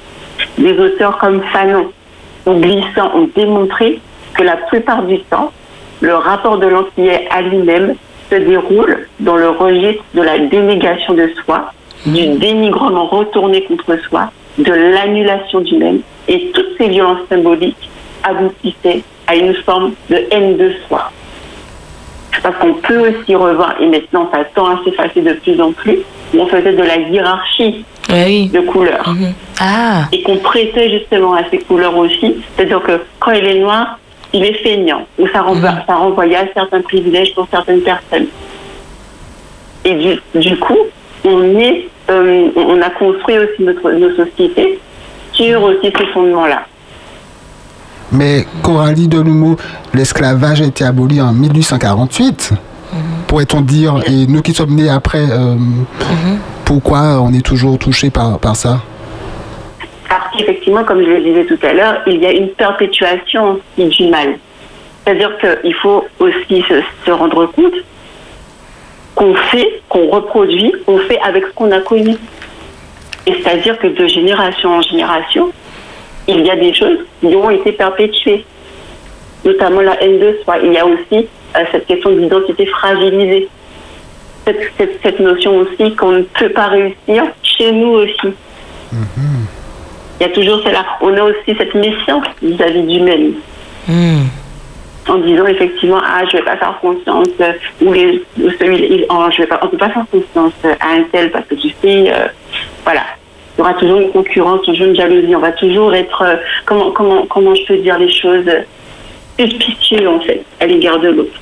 Nègre contre nègre. Sans même le connaître. Nègre contre nègre. Voilà, exactement. Et on continue à faire euh, toujours la hiérarchisation des couleurs, hein, je trouve. Et on le continue encore, malheureusement. Oui. Mhm. Plus que jamais. Oui. Qui est vraiment dommageable. Et c'est vraiment dommageable au niveau de l'identité. C'est-à-dire que quand quelqu'un intègre que parce qu'il a une certaine couleur de peau, eh bien, qui justement ça leur envoie à une certaine fainéantise, un certain trait de, à des, traits de personnalité, en tout cas, c'est vraiment triste et se dire effectivement, mais d'où ça vient? Et ça a une origine tout ça. Et donc c'est pour ça effectivement qu'il faut pouvoir faire fi de cela. C'est-à-dire que ça ne devient pas, ça ne prend pas toute la place, mais c'est aussi une composante dans notre identité. Mmh. Alors, concernant l'écrit, euh, bon, je, je, te, laisse continuer parce que je suis en train de lire et il y a une partie sur le mariage que j'aime bien. Oh Comme d'habitude. Et Davis. oui, un de tes thèmes préférés, Maïva. Oui. Tu parlais par rapport à partir du euh, le mariage de oui. Oui, mais bon, je te laisse poursuivre ta lecture. Mm.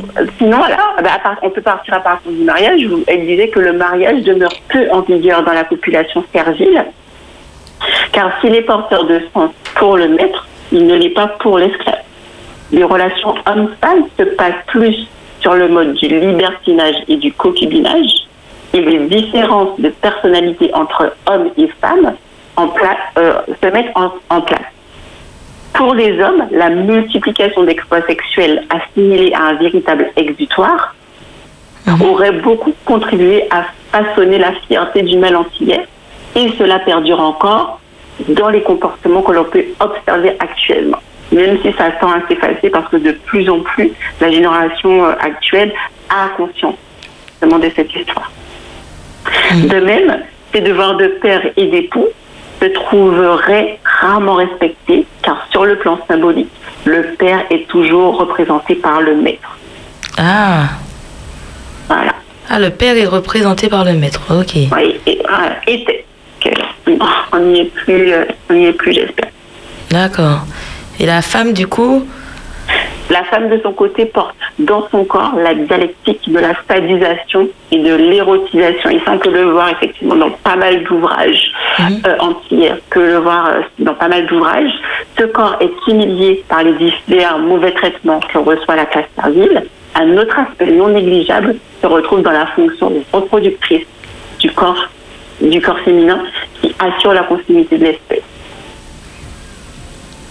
Ah, C'est très important en fait de dire effectivement que et c'est pour ça effectivement qu'il faut avoir conscience de ce triptyque, de ce, de ce corps, de cette âme et de cet esprit, parce que justement euh, le corps aussi est une mémoire. Le corps aussi peut retenir en fait la souffrance. Ah oui, c'est ça.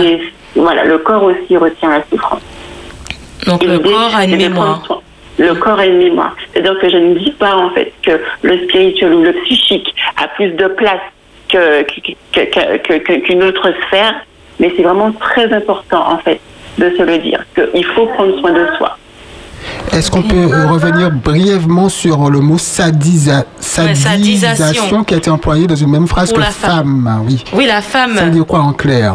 Qui porte en son corps la sadisation, la dialectique de la donc sadisation et érotisation. Oui.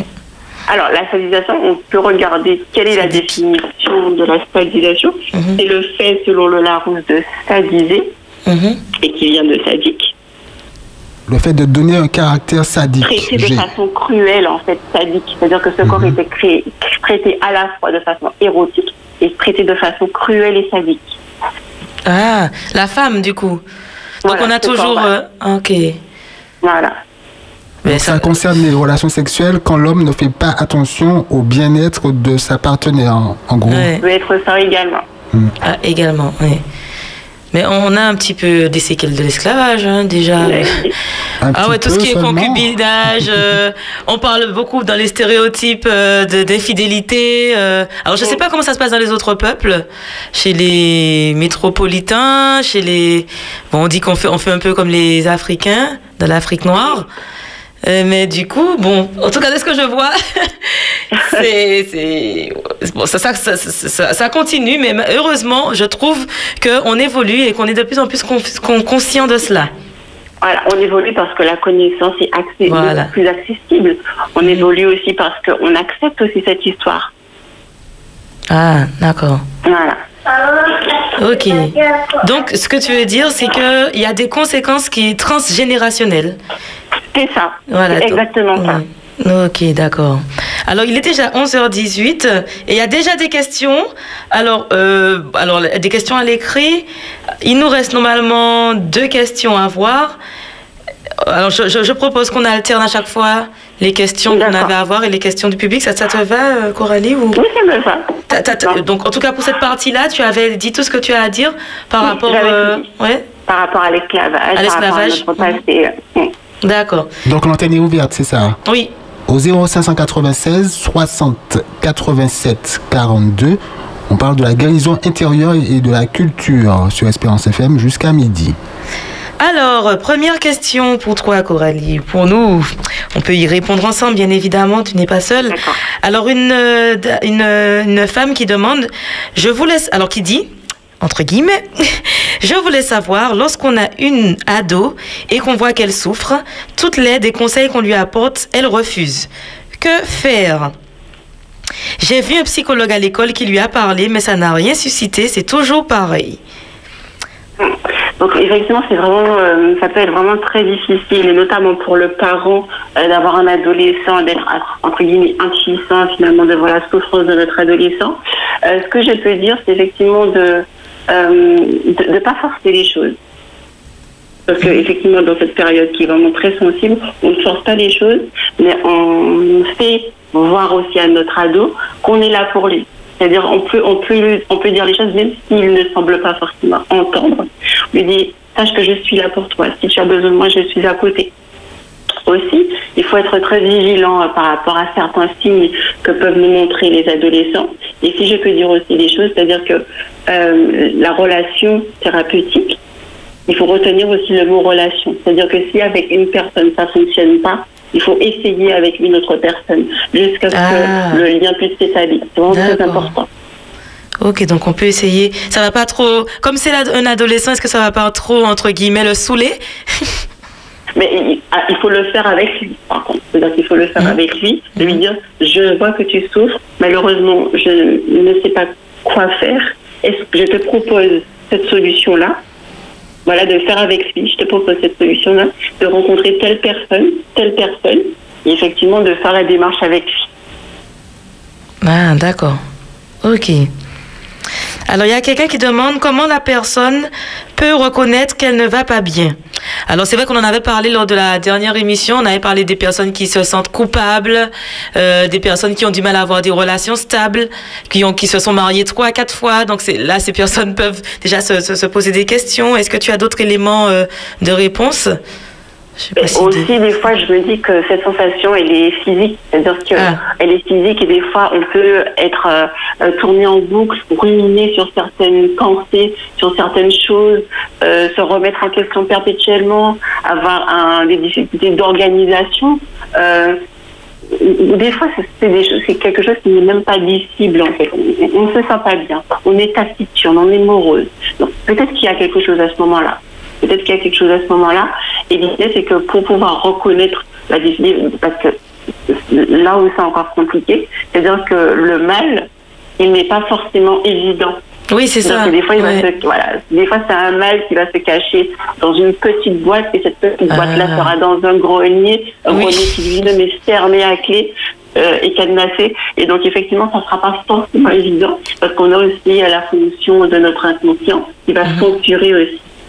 Euh, euh, nos, nos, nos, euh, nos traumatismes, censurer, qui ne nous donnera pas accès de façon, euh, de façon directe à, à ce mal. Donc effectivement, comme je disais, c'est-à-dire que la guérison intérieure, c'est vraiment aussi un cheminement.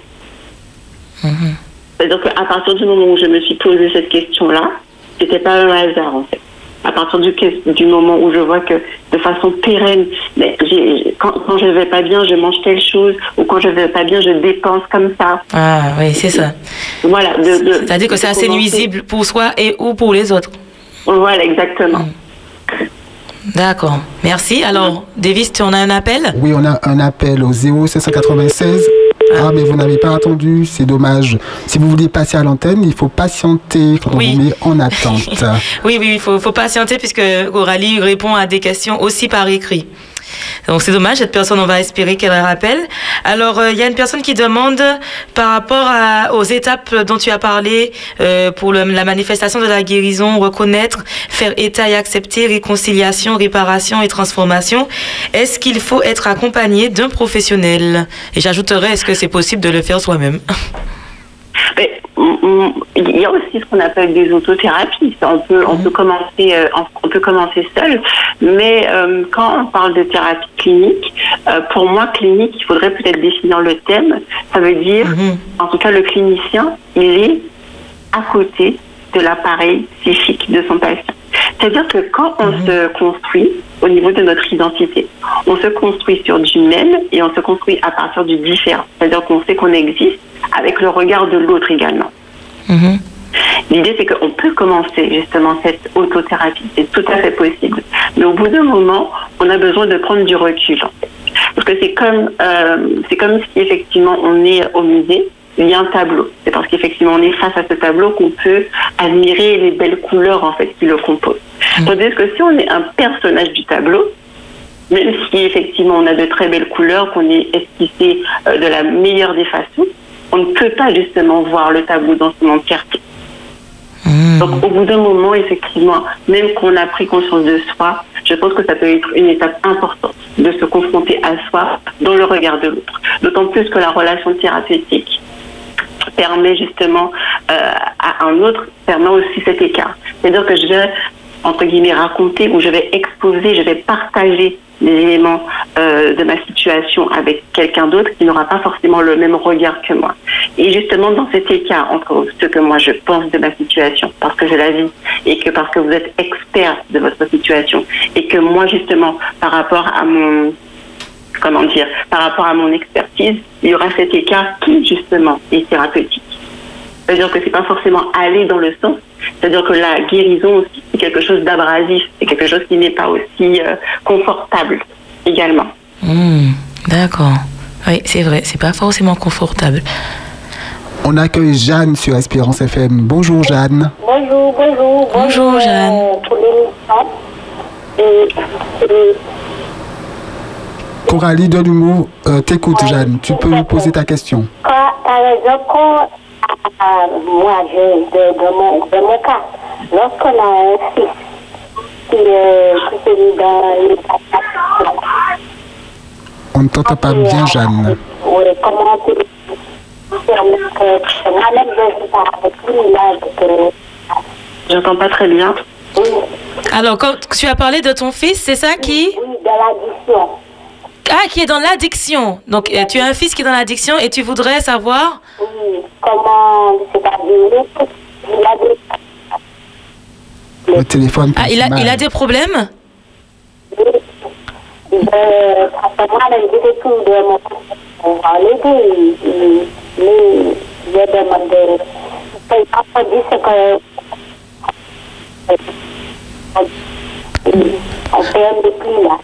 Euh, en termes de Là avec.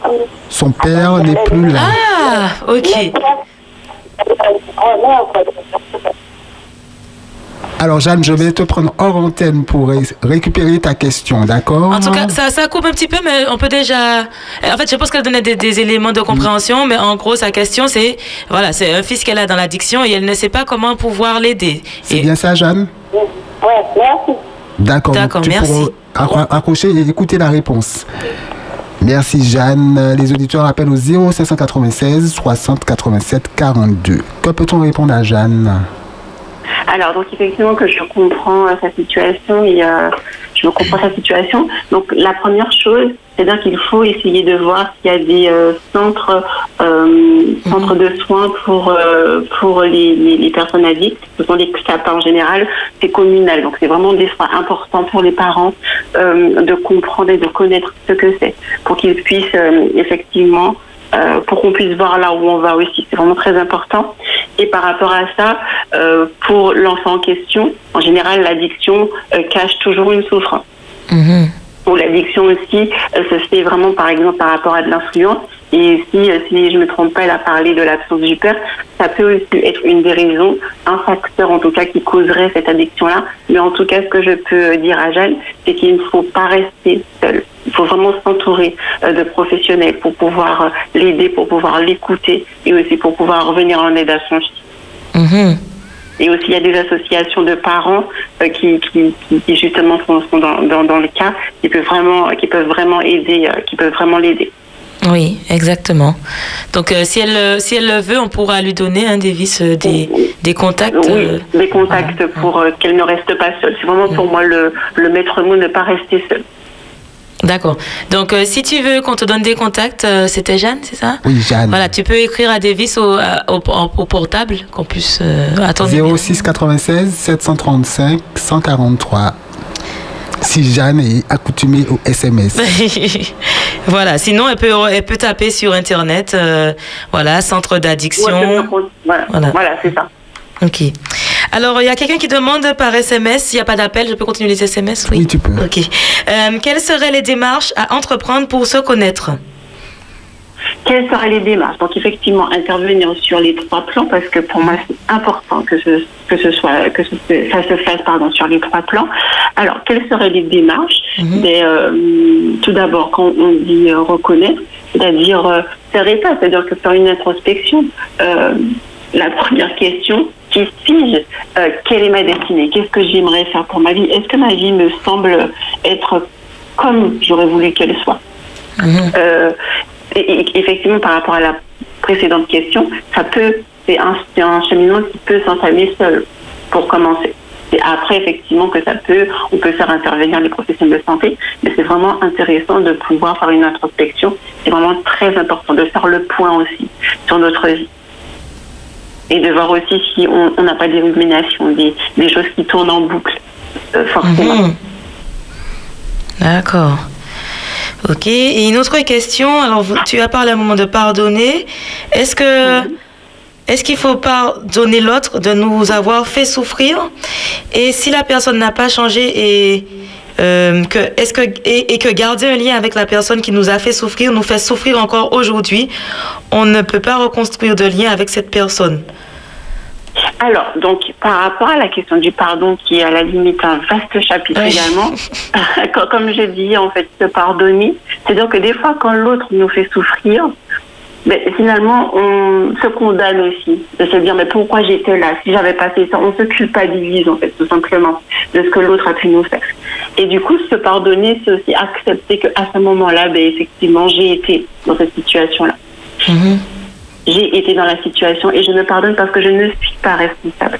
En tout cas, dans, dans la situation euh, de l'auditrice, je ne suis pas responsable de ce qui m'est arrivé et que je m'autorise aujourd'hui, en tout cas, à pouvoir vivre. D'accord.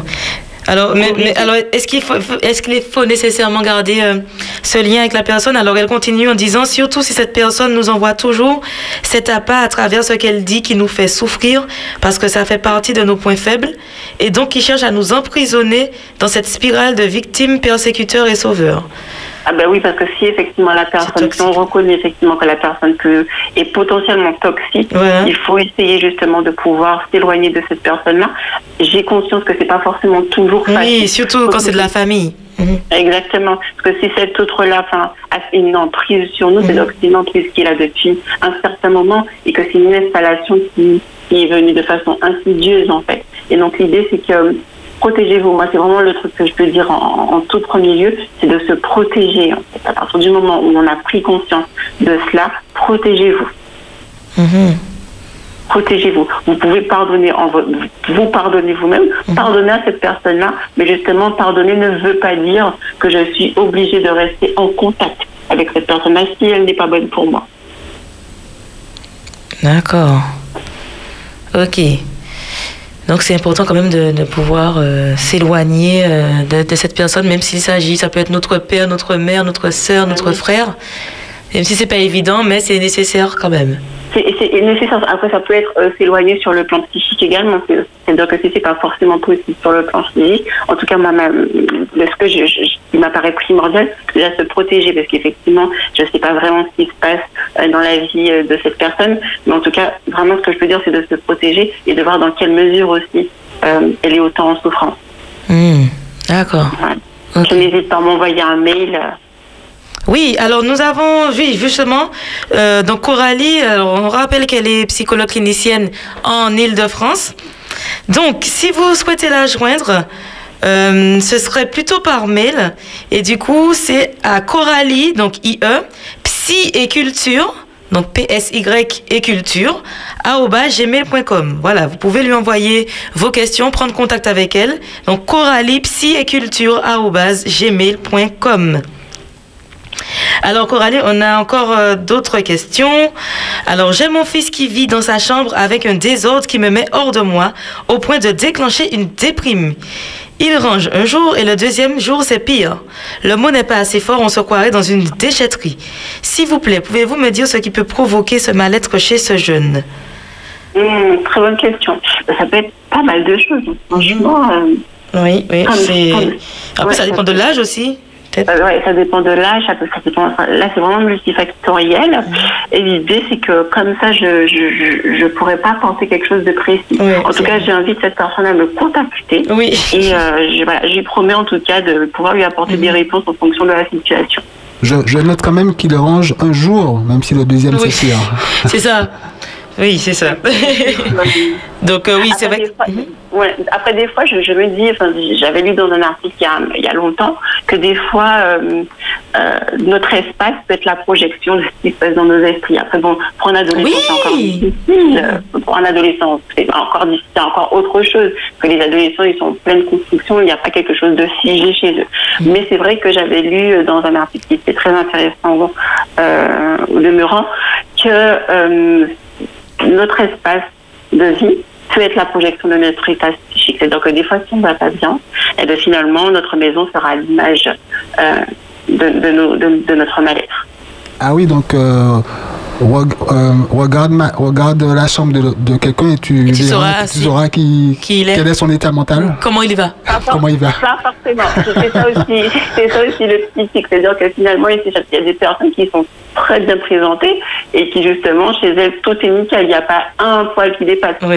Donc l'idée, c'est que ça dépend effectivement de comment cette personne-là est, si elle est débordée, si elle enfouit. Donc c'est tellement multifactoriel que je peux pas apporter une réponse. euh, voilà, je préfère pas trancher parce qu'effectivement Ouais. on n'est pas, euh, on est tous différents, on est singuliers. Donc euh, il vaut mieux justement nous accorder cette souplesse. Mhm. Exactement, surtout qu'elle parle euh, de son fils et aussi d'elle, puisqu'elle parle de déclencher une déprime. Donc je pense que vraiment, ça, ça, ça nécessite un approfondissement. Alors nous Ouais, avons également un... Mhm. Nous aurons d'autres euh, questions par SMS ou WhatsApp dans un instant au 06 96 735 143 et des appels des auditeurs au 0596 60 87 42. Bonjour, on accueille qui? Allô? Oui, bonjour, quel est ton prénom? Oui, bonjour, c'est Jocelyne. Ce serait Jocelyne. juste pour avoir le. qu'elle répète l'adresse mail euh, de l'intervenante, s'il vous plaît. D'accord, Maïva va te donner l'adresse mail de Coralie de Lumbo. Oui, alors donc c'est Coralie IE psy et culture gmail.com. Ah ouais, point com. Et, et culture. Oui, oui, psy comme psychologue. Oui, oui. Oui, psy et culture gmail.com. Ouais. Coralie psy et culture tout attaché hein, gmail.com. Voilà. D'accord. Pas de, pas de questions, ça va? Comment Non, non, non, ça va. Par contre, il y avait un numéro euh, aussi pour le hum, WhatsApp. C'est quoi le numéro du portable? 06 96 7- 735 735 143. 143. Ok. Mais c'est pas le numéro de Coralie. Hein, Non, j'ai compris, j'ai compris. Elle est euh, dans l'hexagone. Oui. Ça. Ok. Mais avec plaisir. Avec Ok, plaisir. Merci. Merci, bonne journée. Merci Ah, à vous aussi. Merci, au revoir. Au revoir. Alors nous avons une question. Bonjour, après une séparation, un enfant de 12 ans peut-il devenir bipolaire? Euh, je, je, pense, je pense pas. C'est-à-dire que la bipolarité euh, s'exprime en général à l'adolescent. C'est-à-dire que et elle peut, enfin, il peut y avoir un élément déclencheur en tout cas qui active cette bipolarité. Mais pour pouvoir euh, dépister la bipolarité, il faut vraiment euh, aller chez, euh, chez un médecin, un psychiatre, pour pouvoir la dépister. Et ensuite, le suivi, pourra continuer avec un psychologue. Mais c'est vrai effectivement qu'en général, selon les études, une bipolarité se déclenche, un trouble bipolaire plutôt, se déclenche vers l'âge de 15 ans. Mais ça peut être précipité par un événement marquant ou traumatisant. Si je ne me trompe, Coralie, euh, parfois des hum, comportements euh, contradictoires euh, sont pris pour des symptômes de bipolarité, non? Exactement. Donc c'est pour ça effectivement que je dis que le diagnostic doit être soumis à, à vraiment un expert de la santé mentale. C'est vraiment très important parce que ça peut être autre chose également. Parfois, pour plaisanter, on traite nos amis de bipolaires, mais euh, dans la réalité, beaucoup de personnes peuvent prendre euh, quelqu'un qui n'a rien à voir avec euh, un bipolaire pour un bipolaire. C'est ça. Ça, ça, ça, ça, c'est très important ce que tu dis, euh, Davis, parce que euh, ce sont des troubles, de- des troubles mentaux qui sont sérieux et qui peuvent effectivement causer pas mal de souffrance chez la personne. Oui. Alors, euh, je propose de continuer quand même parce qu'il y avait une petite partie qui est vraiment très intéressante où euh, euh, je te demandais justement par écrit que peux-tu nous dire justement sur la culture, si on revient sur la notion de culture et le fait de pouvoir guérir intérieurement? Je pense qu'il est nécessaire quand même de, d'ailleurs, de définir la culture. On n'a pas encore défini. Donc, je te laisse aborder ce point. Alors, donc effectivement, pour pouvoir répondre à ta question, Maëva, je pense qu'il est primordial de définir la notion de culture. Donc déjà, la culture, c'est vraiment un terme, euh, c'est un terme qui, qui, euh, qui a été défini plusieurs fois. C'est-à-dire que dans plusieurs domaines différents et sous-disciplines différentes. Et la définition que j'ai retenue, c'est que la culture est un ensemble de savoirs, de savoir-faire et de savoir-être partagés par un groupe d'individus. Par exemple, on va retrouver la tradition, les rites, la connaissance, les valeurs et la morale. Aussi, euh, par rapport à, à, à cette culture, il faut savoir comment elle agit. C'est-à-dire qu'il est essentiel, euh, justement, de se dire que c'est un terme qui est universel et dynamique. C'est-à-dire que tous les êtres humains sont dotés de culture. Ouais. Mais effectivement, dans, euh, elle agit comme un moule. C'est-à-dire que, euh, en fonction de nos représentations, de nos modes de pensée, de nos connaissances, on va avoir l'impression, en fait, par rapport à ce moule dans lequel on a grandi, dans lequel on a évolué, finalement, que notre façon de faire, c'est la bonne. On est d'accord? Par exemple, si effectivement chez nous on mange le riz d'une certaine façon et que quand on arrive dans un autre pays, on va considérer qu'il le faut mal, tout simplement parce que c'est pas la façon justement dont on a appris les choses. Ou, ou pire que, par exemple, euh, les haricots rouges, ça se mange pas avec des pâtes. Exactement. Oh pire, franchement. Exactement. Euh, cependant, il faut aussi se dire que la culture, c'est une construction qui n'est pas biologique, c'est une construction qui est purement sociale. Pour exemple, on peut très bien naître en Chine, Mhm. de parents martiniquais ou guadeloupéens, et se sentir pleinement chinois, par exemple. C'est-à-dire que c'est une constru- construction qui est purement sociale.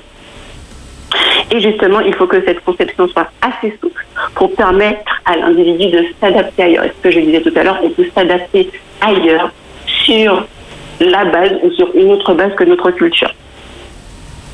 Mhm. Voilà, donc je pense que c'est vraiment très intéressant pour parler justement de guérison intérieure et aussi parler tout simplement du statut de la maladie. Et c'est ce qu'on a dit un petit peu plus précédemment, c'est ce qu'on avait dit. C'est-à-dire que pour pouvoir entrevoir la guérison intérieure, il faut aussi se dire, euh, premièrement, quel est le statut justement euh, de ce mal que je ressens? Est-ce que justement ce mal sera reconnu par mes pères effectivement, je viens à dire que je ne me sens pas bien. Je sens, par exemple, où j'ai été diagnostiquée comme ayant euh, euh, des troubles de bipolaire ou encore un trouble schizophrénique, peu importe, et qu'on puisse effectivement me renvoyer euh, par derrière. Ce sont des conneries, c'est du cinéma. Et donc ça aussi, ça peut être une première souffrance. C'est-à-dire que finalement, notre état de souffrance n'est pas forcément accepté en fait par l'autre ou reconnu par l'autre. Parce que justement, c'est pas ce qu'il a connu. Il y a aussi comment je me perçois euh, euh, dans la maladie. C'est-à-dire que j'ai un déséquilibre, je sens que je ne vais pas bien, alors à ce titre-là, il y aura quelque chose. Et des fois, notre culture peut agir comme un biais. Parce qu'effectivement, on va se dire, mais non, c'est peut-être passager, ou on va toujours se trouver des excuses pour ne pas justement accepter ou reconnaître en tout cas le mal qui nous affecte. Mhm. Et enfin, euh, par rapport à cela, aussi des fois, on a peu confiance dans nos cultures, parce que dans nos cultures également se trouvent euh, des principes actifs, par exemple par rapport à notre pharmacopée, c'est-à-dire qu'on va jamais faire confiance certaines fois à ce qu'on a dans nos jardins, qui peuvent aussi nous soigner possiblement, et donc faire confiance aussi à cette culture. Mais aussi, c'est pour ça que je parlais de cette notion de souplesse qui est très importante, c'est-à-dire que à la fois on a de très très bonnes choses, et à la fois effectivement il y a des diagnostics qu'on ne connaît qu'on ne connaît pas forcément, mais justement qui peuvent aussi apporter certaines explications dans nos vies. D'accord, d'accord. On- Plus que quelques minutes si tu souhaites appeler au 0596 60 87 42 ou envoyer une question ou une réaction par SMS ou message WhatsApp au 06 96 735 143. On parle de guérison intérieure et culture avec Coralie Deloumo, psy de l'éducation nationale et psy clinicienne. Également Maëva Defoy, la maîtresse de maison qui est psychologue de l'éducation nationale et de l'orientation tout au long de la vie. Maîtresse de maison, des vies. Jusqu'à midi. Ah oui, oula, il nous reste 15 minutes. Alors, ben justement, ça me permet d'enchaîner avec notre dernière question. Est-ce qu'on peut lier guérison, culture et spiritualité, même si tu en as déjà hein, un peu parlé? Euh, Mais comment le faire justement? Je te laisse répondre à cette Très question. rapidement, si je, on va répondre très rapidement. Pour moi, en fait, je ne les mettrais pas au même plan. C'est-à-dire que pour cela, il faudrait découper la question, ne mettant pas les mêmes les termes précédents, c'est-à-dire la guérison, la culture et la spiritualité sur le même plan. C'est-à-dire que concernant euh, l'âme, le corps et l'esprit, ça c'est un premier plan. Mais d'accord, on en a parlé depuis le début. L'âme qui justement est le siège de l'activité psychique, c'est euh, tout ce qui concerne l'état de conscience de l'individu. L'âme porte l'ensemble des états de disposition intellectuelle, morale, affective qui forme l'individualité. C'est le moi profond, si on peut dire comme ça. Euh, l'esprit, justement, l'esprit, lui, c'est le souffle vital, c'est le souffle divin. Oui. Et, et c'est justement ce qui nous raccroche à Dieu. On est d'accord? Parce que quand effectivement on dit à un moment dans la Bible que l'homme retourne à la poussière, le corps descend et l'âme remonte à Dieu. Donc, c'est ce qui montre aussi qu'on a justement ce lien à Dieu. Et donc, quand on reconnaît que nous sommes formés de ces trois sphères qui sont liées, donc, comme je le répète, le psychologique, le physique et le spirituel, il faut justement les traiter comme étant une unité. Parce que si effectivement, par exemple, je suis en train de, je, je- je suis dans un supermarché et que je veux la pile, je veux un, un- comment dire, une boîte qui est en dessous, il faut que je fasse attention à ne pas déranger la pile qui est, la pile qui est au-dessus, pour ne pas, pour ne pas que le tout s'effondre. Et aussi par rapport à la guérison, pour moi, la guérison, c'est notre destination et aussi le cheminement par lequel nous passons. Et enfin, la spiritualité, comme la thérapie et la médecine, c'est une façon de prendre soin de soi. Ce sont des moyens, ce sont des canaux pour accéder à la guérison. D'accord. Donc, il est nécessaire de les identifier. D'accord. Et puis il y a quelque chose que tu dis aussi dans, dans ton écrit. euh, euh, à la- à- par rapport à ta conclusion, ju- juste avant, parce qu'on a ah, on a encore trois questions à l'écrit, mais j'ai trouvé intéressante euh, ta conclusion. Je pense que c'est important, surtout chez nous antillais, de, de, de, de- de lire cette conclusion. Mais si tu veux, je peux, je peux la lire et effectivement faire la conclusion actuelle de maintenant. Et comme ça, effectivement, on pourra répondre aux questions. euh. Alors, donc, euh, c'est une conclusion que j'avais écrite euh, l'année dernière, euh, il y a un an, et qui dit la, la chose suivante. Alors, chez toi, dire que ça ne va pas, ça ne se fait peut-être pas. Tu es une femme solide. Les hommes ne pleurent pas, diront certains. Ça ira, relève-toi. Très souvent, ces phrases toutes faites viennent faire obstacle à nos ressentis. Il y a ce cri au fond de toi qui t'étouffe, te paralyse, te serre la gorge. Aujourd'hui, tu as le cœur lourd, la boule au ventre. Tu te sens seule, même entourée. Alors, tu te mets à relativiser en te disant qu'après tout, j'ai tout pour être heureuse. Il y a pire que moi. Mais ce que j'ai envie de te dire aujourd'hui, c'est qu'il y a trois. Il y a surtout trois. Alors je m'adresse à cette terrible, à cette terrible douleur qui te fait tant souffrir, qui s'est initiée insidieusement et doucement a pris de l'ampleur. Aujourd'hui, exprime, crie, clame, écrit, pleure, mets fin à cette cohabitation douloureuse. En ayant conscience, tu as fait le plus grand pas. Le chemin de la guérison et de la paix intérieure peut être long et sinueux, car ce qui a pris du temps à s'installer prendra du temps à s'en aller. La guérison intérieure nous concerne tous. Je te souhaite de prendre soin de toi, surtout en ce moment. Voilà. Donc effectivement, je vous remercie vraiment pour votre écoute. Et si je peux vous laisser avec deux versets, euh, deux versets, euh, deux versets bibliques, il y aurait Jérémie 30, verset 17 et Ésaïe 1er, verset 18. Alors, Jérémie 30, verset 17 dit Mais je te guérirai, je penserai tes plaies, dit l'Éternel. Voilà. D'accord. Eh bien, merci beaucoup pour cette conclusion. Alors, je, je, je rappelle également qu'il y a une petite bibliographie. Donc, si vous souhaitez avoir les écrits, euh, il sera possible qu'on vous les envoie, euh, euh, les écrits de cette émission. Sinon, vous pouvez avoir accès à plusieurs euh, ouvrages comme Les cinq blessures de l'enfance. Alors, j'ai oublié le nom de, de l'auteur, maintenant je me rends compte. Mais vous tapez sur Internet, vous l'aurez tout de suite. Hein, les cinq blessures de l'enfance, apparemment. Il est super à la mode en ce moment et il aide beaucoup de personnes à justement faire le point sur leur traumatisme et leurs blessures. Il y a également le- le- le- l'ouvrage de Philippe Ozonnet de Tu peux guérir intérieurement. Euh, la réconciliation et la guérison intérieure d'Anselm Grun, justement, dont euh, Coralie en parle à plusieurs reprises. Et puis, euh, j'ajouterai Guérir de son enfance de Jacques Lecomte, que je trouve euh, tout à fait euh, intéressant, que je suis en train de lire moi-même, c'est vraiment bien. Alors, Coralie, donc bonjour, bonjour. comment, alors c'est marqué comment gérer une relation où l'autre refuse systématiquement la discussion et refuse de reconnaître ses erreurs et c'est l'énervement, les injures? Euh, C'est toujours les mêmes questions, Davis? La même personne? Oui. Ah, d'accord. Oui, c'est la même personne. Est-ce que quand une personne au moindre problème dit qu'il va se prendre, se tuer, et envoie même une vidéo d'une corde accrochée à une poutre, cette personne peut-elle passer à l'acte ou s'en sert-elle pour nous faire aller dans son sens comme, ou comme moyen de chantage? Wow, là c'est vraiment très. Wow. Là il y a quand même un schéma qui s'est installé qui est quand même très très grave. Donc effectivement, il faudrait que cette personne puisse effectivement consulter.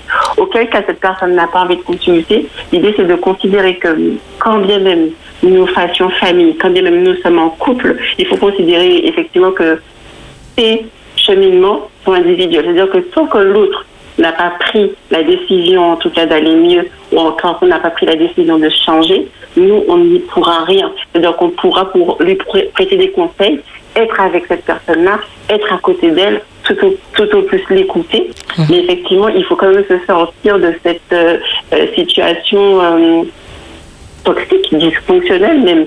Euh, L'idée, c'est que, oui, pouvoir sortir l'autre de cette personne dysfonctionnelle. Mais en tout cas, ce que je peux dire, c'est que si l'autre n'a pas entrepris ce chemin de, ce chemin de, de guérison, en tout cas, il n'a pas reconnu cet état-là, on aura beau faire tout ce qu'on voudra, que ça ne changera pas et que la situation demeurera telle. Mais c'est vraiment très compliqué. Enfin, ça doit être vraiment très compliqué au quotidien. Ah oui. Donc en fait, là, il y a, il y, a, il y, a, il y a quand même une prise en charge à avoir de- des deux côtés alors.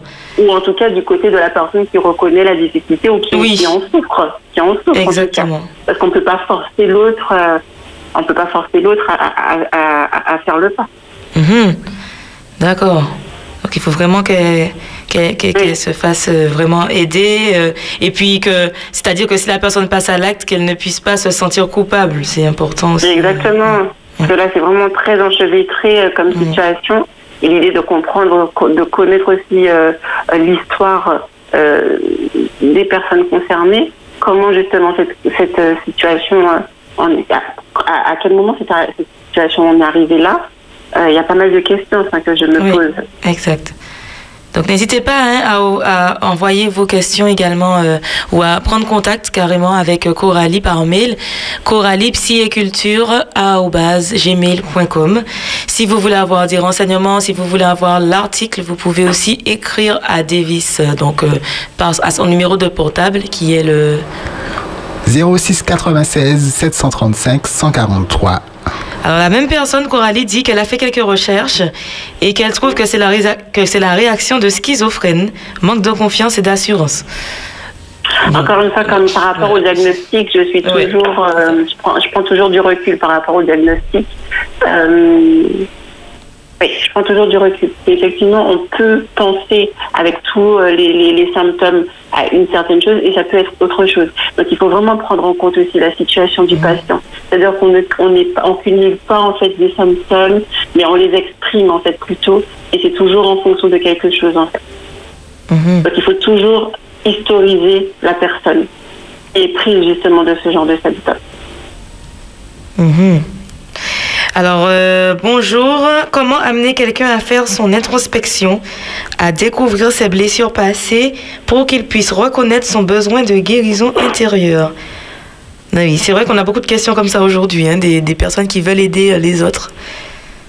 Mais mm, c'est- effectivement, c'est-à-dire qu'il ne faut pas brusquer, c'est-à-dire que l'être humain fonctionne effectivement euh, euh, de façon susceptible, si je peux dire les choses comme ça. C'est-à-dire qu'à partir du moment où on se sent attaqué, à partir du moment où effectivement on ne fait plus forcément illusion euh, dans notre entourage, eh finalement, on peut se renfermer en fait, par rapport à mais qu'est-ce qu'un tel pense?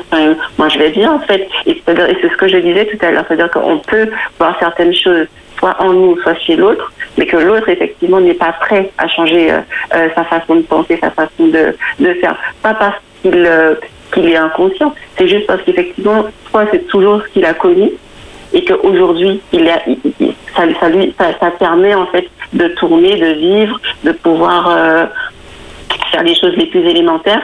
Et l'idée, c'est que quand on va enlever justement euh, la petite boîte qui est en bas de la pile, on peut justement faire tomber l'édifice. Donc l'idée, c'est vraiment d'être à côté de cette personne-là. C'est c'est vraiment ce que je peux dire. Enfin, et, et amener la personne sans l'amener. euh, sans lui dire frontalement en tout cas, euh, là tu là tu déconnes, un tel. Enfin, il faut, il faut éviter ce genre de choses que ça peut renfermer. Oui, exactement. Mhm. Et surtout quand on sait qu'on est découvert à la limite, on s'éloigne. Donc c'est déjà le truc, c'est de pouvoir accepter aussi euh, et de pouvoir accepter tout simplement et de dire bon, en tout cas je suis là avec toi. Je vois que ça ne va pas. Si tu as besoin, je suis encore, je suis là, je suis une écoute, euh, une aide potentielle. Mhm. D'ailleurs, eh ben, concernant ça, puisqu'on a plusieurs euh, demandes euh, par rapport à l'aide qu'on peut apporter aux gens en souffrance, que ce soit adultes ou enfants, Jacques Lecomte, dans Guérir de son enfance, il parle des tuteurs hein, de la résilience. Et puis, il en donne quelques caractéristiques, quelques qualités que je trouve intéressantes, comme euh, ces personnes donc manifestent de l'empathie et de l'affection, donc elles ne sont pas dans, le jugement. Elles sont patientes, elles sont modestes, elles s'intéressent prioritairement au côté positif de la personne. Donc ça, ce sont les, les personnes en souffrance hein, qui relèvent euh, cela. Et en fait, Jacques Lecomte a fait une sorte de, de tableau, euh, de portrait robot hein, de ces personnes. D'accord. Voilà, il parle aussi du, du fait que les, les, tuteurs de résilience, ils laissent à l'autre la liberté de parler ou de se taire, important, puisque si les personnes n'ont pas envie de parler, c'est pas la peine de forcer. Faut pas forcer. Voilà. Et en fait, il s'est aussi appuyé sur les, les, les, éducateurs spécialisés qui travaillaient avec les, les adolescents justement difficiles, où euh, il disait que ces, ces, éducateurs ne se découragent pas face aux échecs apparents. C'est-à-dire que on aurait aidé cette personne, on voit qu'elle évolue, et puis finalement on voit qu'elle retombe dans les mêmes travers, etc. Oui. Surtout ne pas se décourager, se dire que ça fait partie justement du processus de guérison.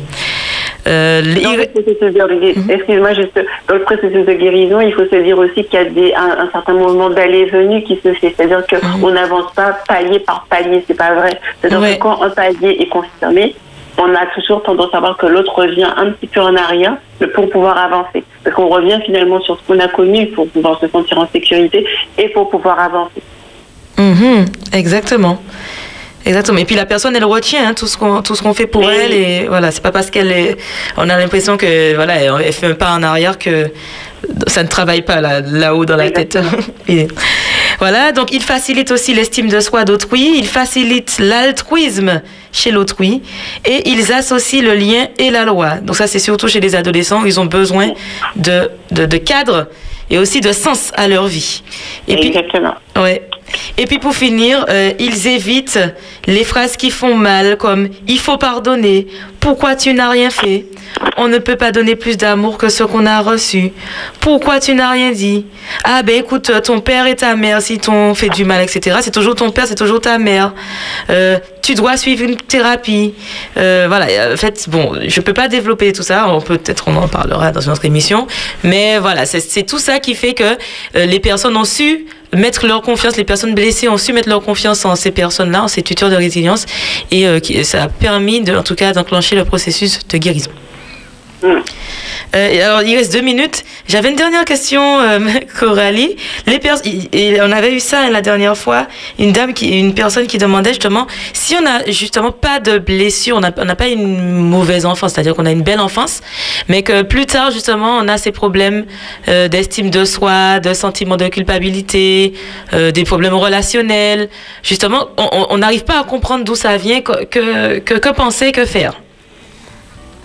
Eh bien, que faire? Mais comme ces personnes-là, c'est-à-dire qu'à partir du principe, je disais que le chemin de la guérison était euh, singulier, c'est-à-dire qu'effectivement, on n'a pas tous été euh, lésés dans notre enfance, on n'a pas été tous blessés dans notre enfance, et bien heureusement, mais ça ne veut pas forcément dire effectivement qu'on n'a pas, qu'on n'est pas forcément vulnérable à certains moments euh, par rapport à certains chocs. Effectivement, il faut se rendre compte que tous les jours, on est soumis à des informations incroyables, et ce, tout le temps. Et notre cerveau trie euh, le maximum de choses. Mais en tout cas, pour cette personne-là qui a besoin de faire, euh, qui, qui, a besoin justement de faire un point euh, dans son cheminement, c'est tout à fait possible et je l'y invite même. C'est mmh. vraiment très important parce qu'il y a beaucoup de choses de part d'ombre en nous qui nous échappent. Oui, oui, oui, c'est vrai. C'est vrai, d'accord. Mais j'espère qu'elle a, qu'elle a entendu. En tout cas, merci beaucoup pour, ben, ben, pour ta participation. On a réussi à arriver au terme de l'article et euh, nous sommes donc arrivés au terme de l'émission. Oui. Et euh, en tout cas, euh, merci beaucoup en tout cas de le mot Coralie. Je rappelle que vous pouvez lui écrire à coralie psy et culture gmail.com. Euh, elle vous répondra et vous pourrez prendre contact avec elle. Coralie pour l'invitation. psychologue de l'éducation je vous en prie. nationale et psychologue clinicienne. Oui, c'est oui. cela. Donc elle a, c'est, c'est, c'est très riche. Vous serez doublement accompagné, si je puis dire ainsi. En tout cas, c'était vraiment, ça m'a beaucoup appris moi-même. J'ai trouvé vraiment cet échange très riche ce matin. Merci beaucoup d'avoir pris ce temps parce que je sais que ton emploi du temps est quand même back full. Merci beaucoup.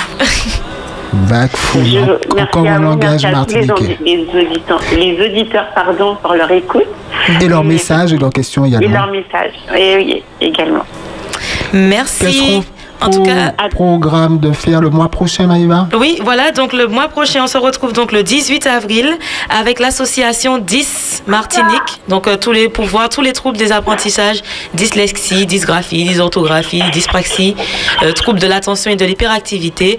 Euh, je vous invite vraiment à participer à- et à écouter cette émission puisque nous aurons des invités sur le plateau. Un petit coucou au petit bout, petit bout de chou de Coralie qu'on entend. Oui. Quel âge a-t-il Il a trois ans. Trois ans. Ah. Ok. Il s'appelle Noah. Ah, bonjour Noah. Noah, psychologue et maman. en tout cas, merci, merci à tous d'avoir participé à cette émission. Et puis, euh, on se dit à, à dans un mois, à dans trois semaines même. Très bien. Bon dimanche à tous et à bientôt. À bientôt. Au revoir. Psychologie et bien-être mental. Confiné ou déconfiné, si vous apprenez à avoir des pensées positives, quel que soit ce qui vous arrive, avec l'aide de Dieu, votre taux de réussite dans tous les domaines de la vie augmentera. Nous vous offrirons des clés de compréhension et des conseils pour favoriser votre santé mentale. Psychologie et bien-être mental avec Maëva Defoy.